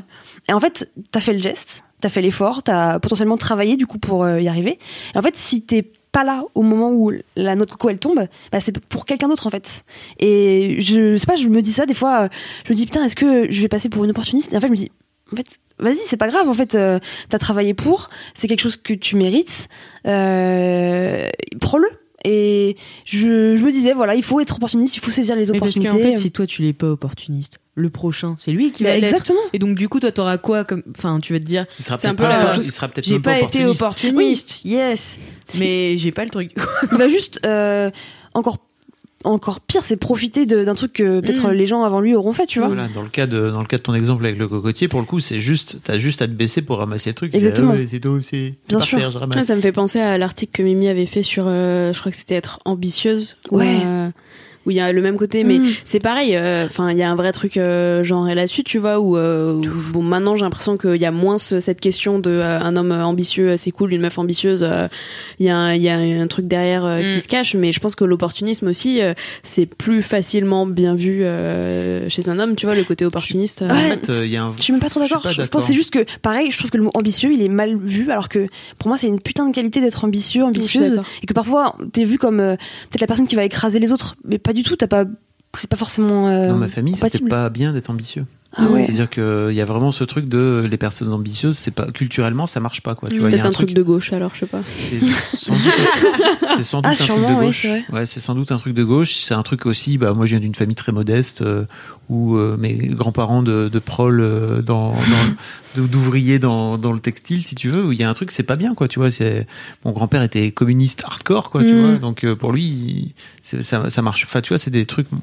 Bon, j'ai toujours entendu mon père râler contre. euh, ses patrons, ses boss, etc. Mm. Quoi, tu vois. Et c'est vrai qu'il y a ce truc euh, pas, c'est pas bien d'être ambitieux. Quoi. Et j'ai mis moi beaucoup de temps à. C'est Pénélope euh, Bagieux une fois qui m'avait dit que l'ambition c'était comme un muscle et qu'en fait ça se travaillait. C'est-à-dire que tout comme euh, la première fois que tu vas faire des pompes, tu vas galérer à faire une pompe. Et euh, Ouais. si t'en fais deux, vraiment t'es le roi du monde, tu vois. En fait, au fur et à mesure, si tu fais des pompes tous les jours, tu vas d'abord réussir à en faire deux, puis après cinq, puis après 10, puis après 30, ça sera pipi de chat pour toi, et etc., etc. Et en fait, Ouais. euh, j'ai mis un peu de temps à comprendre que pour moi, enfin, je pense aussi que pour moi, l'ambition, c'était ça aussi. C'est-à-dire, euh, c'est un muscle qui se travaille et c'est un truc que tu peux apprendre à, à, à avoir au À fur et à développer, mesure. quoi, ouais, clair. Et ça fait pas forcément de toi quelqu'un de, de, de pas bien. Quoi, tu Ouais, c'est ça. Mm. Je trouve que quand tu, quand tu parles d'opportunisme, tout de suite, t'es vraiment une mauvaise personne. Alors que, en fait, c'est juste, c'est déjà, la vie est quand même euh, pas très juste. Du coup, c'est juste qu'il faut se battre pour tout avoir et c'est pas mal de vouloir quelque chose, de travailler pour. Et puis parfois, en fait, t'as beau travailler, parfois c'est aussi une question de timing. Et Oui, c'est ça. En fait, Mais c'est que parfois, euh, enfin pour moi aussi être opportuniste, c'est savoir bah voir la noix de coco qui est en dessous du cocotier et dire bah bah je la je prends. la prends. De Enfin, elle est là de toute façon personne va la prendre donc je vais la prendre en fait. Enfin et c'est pas grave, c'est pas parce que c'est un mec euh, qui a secoué le truc euh, et qui est parti du coup. Il a que- laissé, bah, Walou. Tant pis pour lui. Une chose est sûre, c'est que vous, et notamment dans le milieu du boulot, c'est que vous perdez rien à demander. Quoi. Au pire, vous ça. avez un nom. Oui, c'est ça, exactement. Exactement, Et je suis de cette philosophie-là. Il y, a un- il y a un vrai truc. euh, Mais surtout, en fait, enfin, Oui, sur, si t'as envie, Pa- Pareil, pareil dans le couple, quoi. Tu Bien vois, pareil sûr, dans ton exactement. couple de, en fait, euh, si t'as envie d'un truc, hésite pas à demander. Au pire, tu vas prendre un râteau et Exactement. en fait, Mm. euh, c'est pas grave. Euh, mais tu te seras exprimé en plus. Voilà. Communication. Et puis si ça remet en, en jeu ton couple, voire même si ça remet en jeu ta place dans la boîte, Mm, mm. bah, peut-être qu'en fait c'est pas un endroit où il faut être. Ouais. Et peut-être que ça veut dire qu'il faut qu'il faut bouger. Enfin, en tout cas, je sais pas, moi je le perçois comme ça. Ouais. Quoi. Est-ce qu'il vaut mieux rester à un endroit où finalement t'as pas la possibilité de, de, de t'épanouir? Oui, puis le, Moi, c'est- le step d'après pour moi, c'est, euh, euh, enfin, faut pas hésiter à demander, faut pas hésiter bah aussi à, à négocier en fait, à pas juste euh, prendre un nom et être là, euh, ah bon bah ok dommage et enfin en tout cas quand tu te sens euh, les épaules de dire, euh, en fait je veux ça. Ouais. euh, et éventuellement faire un consensus, enfin peu importe la situation. Pour moi, ça compte un peu aussi comme de l'opportunisme, tu vois, où tu Ouais, travailles à créer ton opportunité et même si de base c'est pas exactement ce que tu voulais, tu travailles à te créer Mm. une autre opportunité euh, Ouais. qui est négociée. Moi, c'est parce que je suis opportuniste que je suis chez Mademoiselle, hein, donc. Enfin, c'est parce que, bien sûr, mais Moi aussi. hein. enfin moi aussi, carrément, clairement. En plus, enfin moi je suis arrivée chez Mademoiselle, j'étais pas du tout euh, formée à être commerciale, hein, et enfin je pourrais très bien me dire bah euh, j'ai pas ma place, mais en fait euh, j'ai envie de le faire, je vois pas pourquoi j'aurais pas les capacités, bah en fait j'y vais, go. T'as Et- envoyé la plus belle candidature spontanée que euh, j'ai jamais reçue Oh c'est gentil, c'est gentil, c'est gentil. En encore, euh, c'est vrai. C'est oh. un vrai. Non, non, non, je te jure, c'est Ah un oui vrai truc. C'est. J'ai jamais reçu une candidature. Alors, en fait, euh, après, il y a des trucs fous du style euh, Charlie, quoi. Tu vois. Ah oui bah bien sûr, on c'est- est, on est pas sur le même profil aussi. Oui, c'est ça. Mais euh, en fait, euh, d'un- truc euh, parce que t'étais dans le système, tu vois. Donc, euh, t'étais- en général, les gens, ils envoient pas euh, des candidatures Ouais. comme tu l'as fait. T'as sûr. envoyé un carnet ou Ouais. enfin, bon, J'ai fait un carnet un personnalisé, c'était sympa. Les gens, en général, quand ils sortent de leur boulot, enfin, quand ils sont déjà dans le milieu du boulot, ils envoient plutôt un CV, une lettre de Mm. motivation, et puis voilà, quoi. J'avais rien à perdre. Qu'est-ce que tu veux que je te dise? Voilà. Donc voilà, moi j'ai un message, c'est vraiment soyez opportuniste, n'ayez pas peur de demander, foncez. En fait, euh, si c'est pas pour vous, ça va être pour quelqu'un d'autre, alors fait chier quoi. Et, et voilà, il, faut, il faut se bouger. En fait, souvent les gens me disent ah tu fais plein de trucs, c'est trop bien, t'as ça, t'as ça. Je suis genre, en fait, je suis pas plus exceptionnelle que quelqu'un d'autre, juste je me bouge, j'hésite pas en fait à prendre ma part du gâteau. Clairement en fait, c'est ça. bah Et, et, et en fait, ben, j'ai pas envie que ça soit vu. Enfin, en fait, je m'en fous si c'est vu comme quelque chose de négatif, parce que en fait, euh, ben, à côté de ça, je le kiffe, tu vois, le gâteau, en Mm. l'occurrence, un cheesecake de préférence. Donc voilà, soyez opportuniste. Et c'est dommage que voilà ce terme soit si mal vu, Ouais, euh, je trouve, un peu et teinté de- en fait direct. Si tu dis à quelqu'un, ben, en fait, moi, je suis quelqu'un d'opportuniste. Et ben, tu passes pour un vraiment gros con. Je sais Je pas pense. s'il y a pas. Est-ce qu'il existe un autre. euh, Si vous avez dans, dans les commentaires euh, Ça fait quelques quelques jours que je réfléchis. un autre Et je terme vois pas. qui serait dénué de. Parce qu'en fait, c'est vrai que tu t'écrases pas les autres, et pour moi, c'est ça le je pense truc. pas, non. Et qu'on me dise pas que euh, le terme euh, qui va dans le sens positif, c'est bosseur, par exemple, parce que en fait, bosseur, ça- bien sûr, tu peux bosser, mais à Il un moment donné, c'est ce une question de où tu timing. récoltes Voilà, le truc aussi. hein, Il y a une question de chance, de hasard, de timing, d'opportunité, de, de rencontre qui fait que c'est aussi ça les oppor- Enfin, l'opportunisme, c'est euh, foncer sur l'occasion, quoi. Mais moi, ça fait une très belle transition. Magnifique. parce Oh, bah, c'est que là des belles là, transitions. c'est Oh là là, Mais tout donc. est fluide dans ce podcast, même si ça Et- fait 4 heures qu'on tourne. Exactement. Il regarde ça, il est top. Euh, non, mais du coup, on a ouvert avec une reco-série. On va fermer avec une reco-série Allez. sur une série d'opportunistes. Oh yes. La meilleure série en ce moment, à mes yeux. Voilà. Breaking Bad. Non. C'est vrai que pour le coup, alors lui, il est opportuniste, Ouais, hein, mais c'est exactement. pas- c'est une série nouvelle en plus, tu C'est- vois. c'est- donc- T'es en train vraiment de. te- tu- T'as dit que, que. Bon, bref. Je, je me spoil parce que Walter White était. T'as dit que Walter White était, était opportuniste, alors que tu viens de dire auparavant. Mais il arrête. il est Mais j'adore, enfin, je l'adore. Ok. Ok, mais j'ai pas vu la fin de la, sé- la série. D'accord, Ok, d'accord. ok. Voilà. Parenthèse terminée, excusez-nous. Euh, du coup, euh, je vais vous parler de la saison 5 des Peaky Blinders. Oh là là, il faut que il faut que je mette. ça, elle me Oh, parle plus mais parce non. Mais en fait, j'étais très surprise en venant ici. Que personne ne regarde. Personne ne regarde cette putain de série.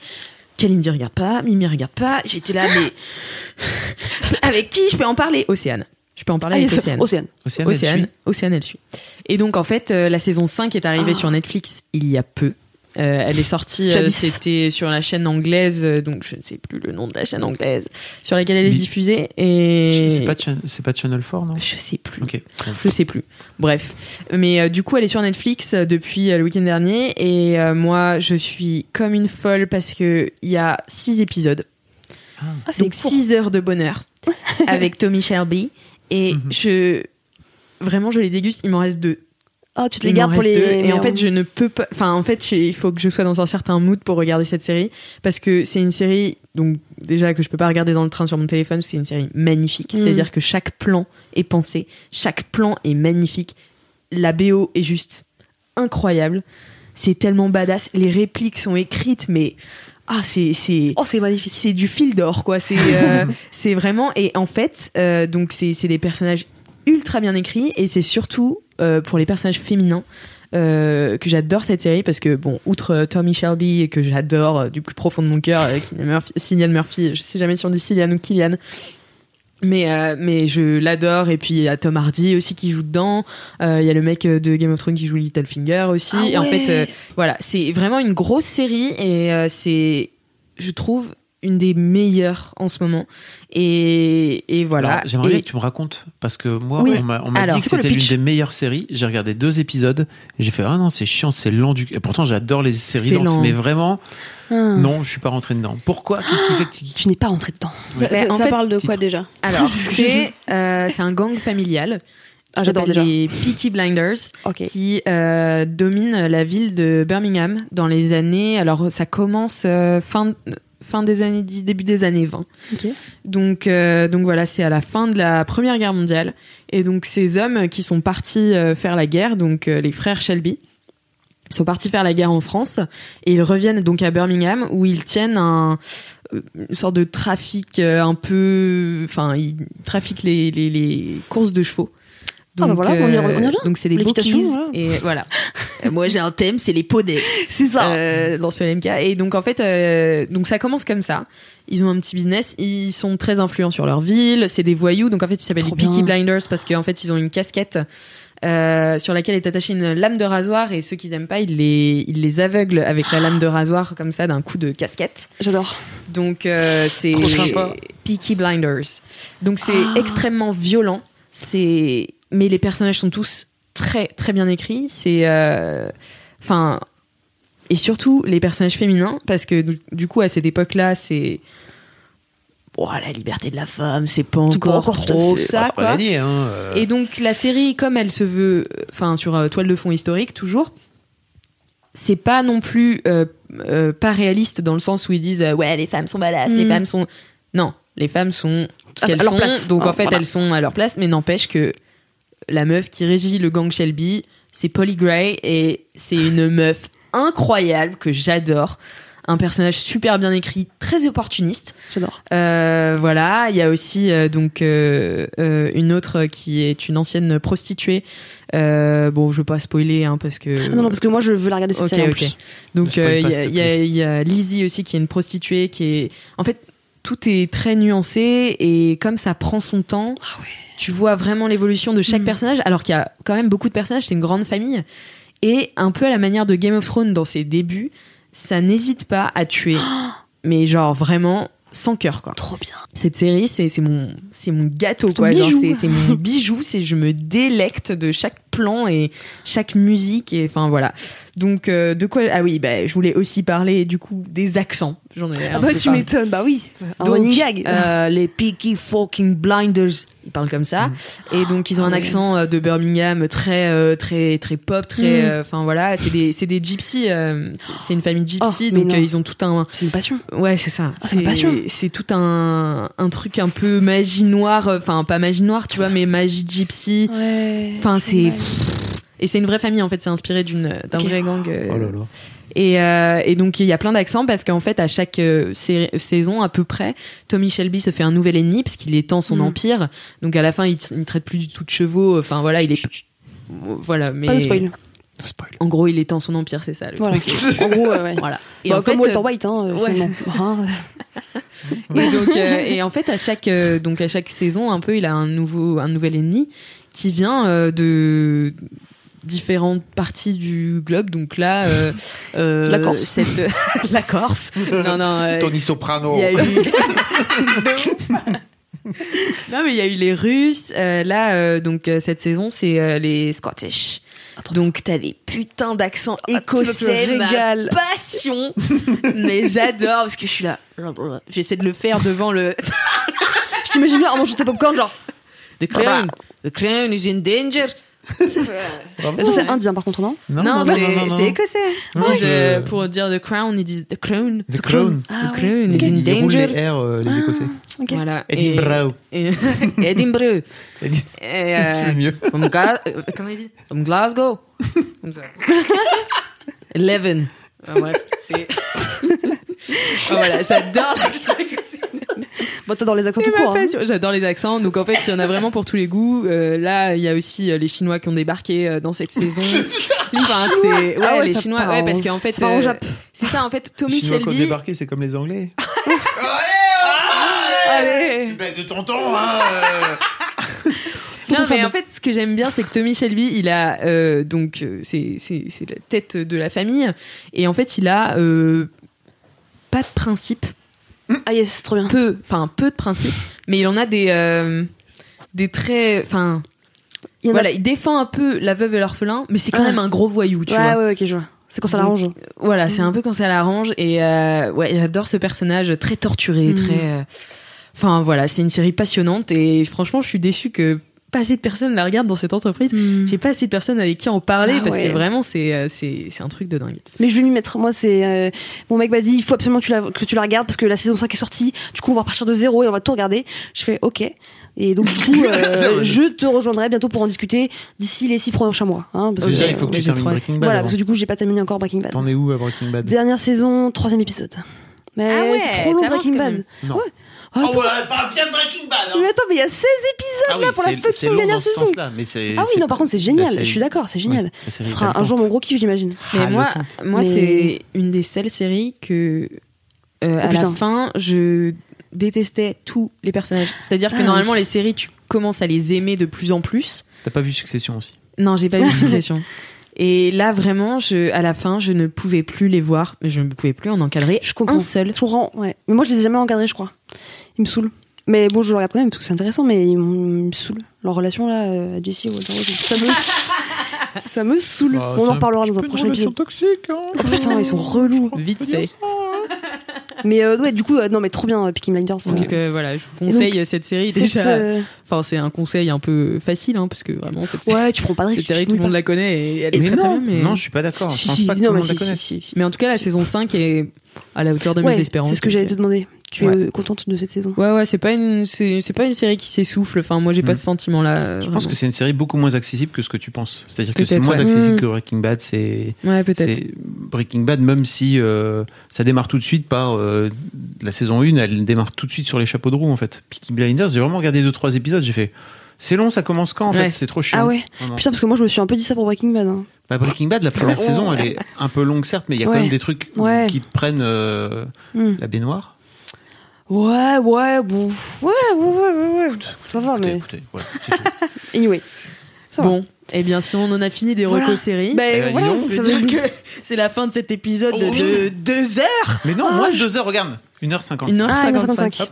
Ah bah faut Enfin, vite clôturer alors. Il faut vite clôturer. Alors, euh, si vous avez aimé ce podcast, euh, étoiles que sur Apple Podcast. c'est 5 étoiles sur Apple Podcast et votre vie de bolos et votre dédicace et euh, tout l'amour que vous nous portez. Exactement. Et euh, merci d'avoir écouté ce Ah oui. LMK. Merci, Merci merci beaucoup, Merci à trop vous. bien. Merci à vous d'avoir été Oh, là. Merci à toi. Alice. Merci d'être resté. Merci Alice.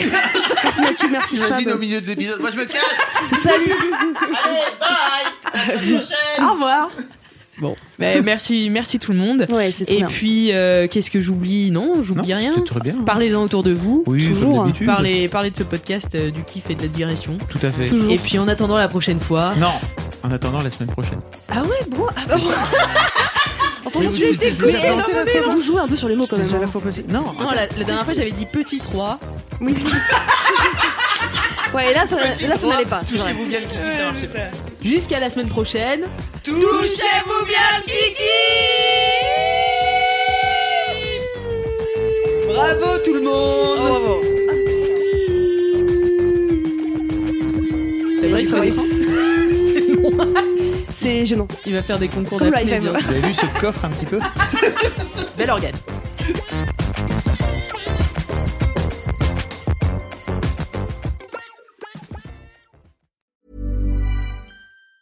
Even on a budget, quality is non-negotiable. That's why Quince is the place to score high-end essentials at 50 to 80% less than similar brands. Get your hands on buttery soft cashmere sweaters from just 60 bucks, Italian leather jackets, and so much more. And the best part about Quince, they exclusively partner with factories committed to safe, ethical, and responsible manufacturing. Elevate your style without the elevated price tag with Quince. Go to quince.com slash upgrade for free shipping and 365-day returns.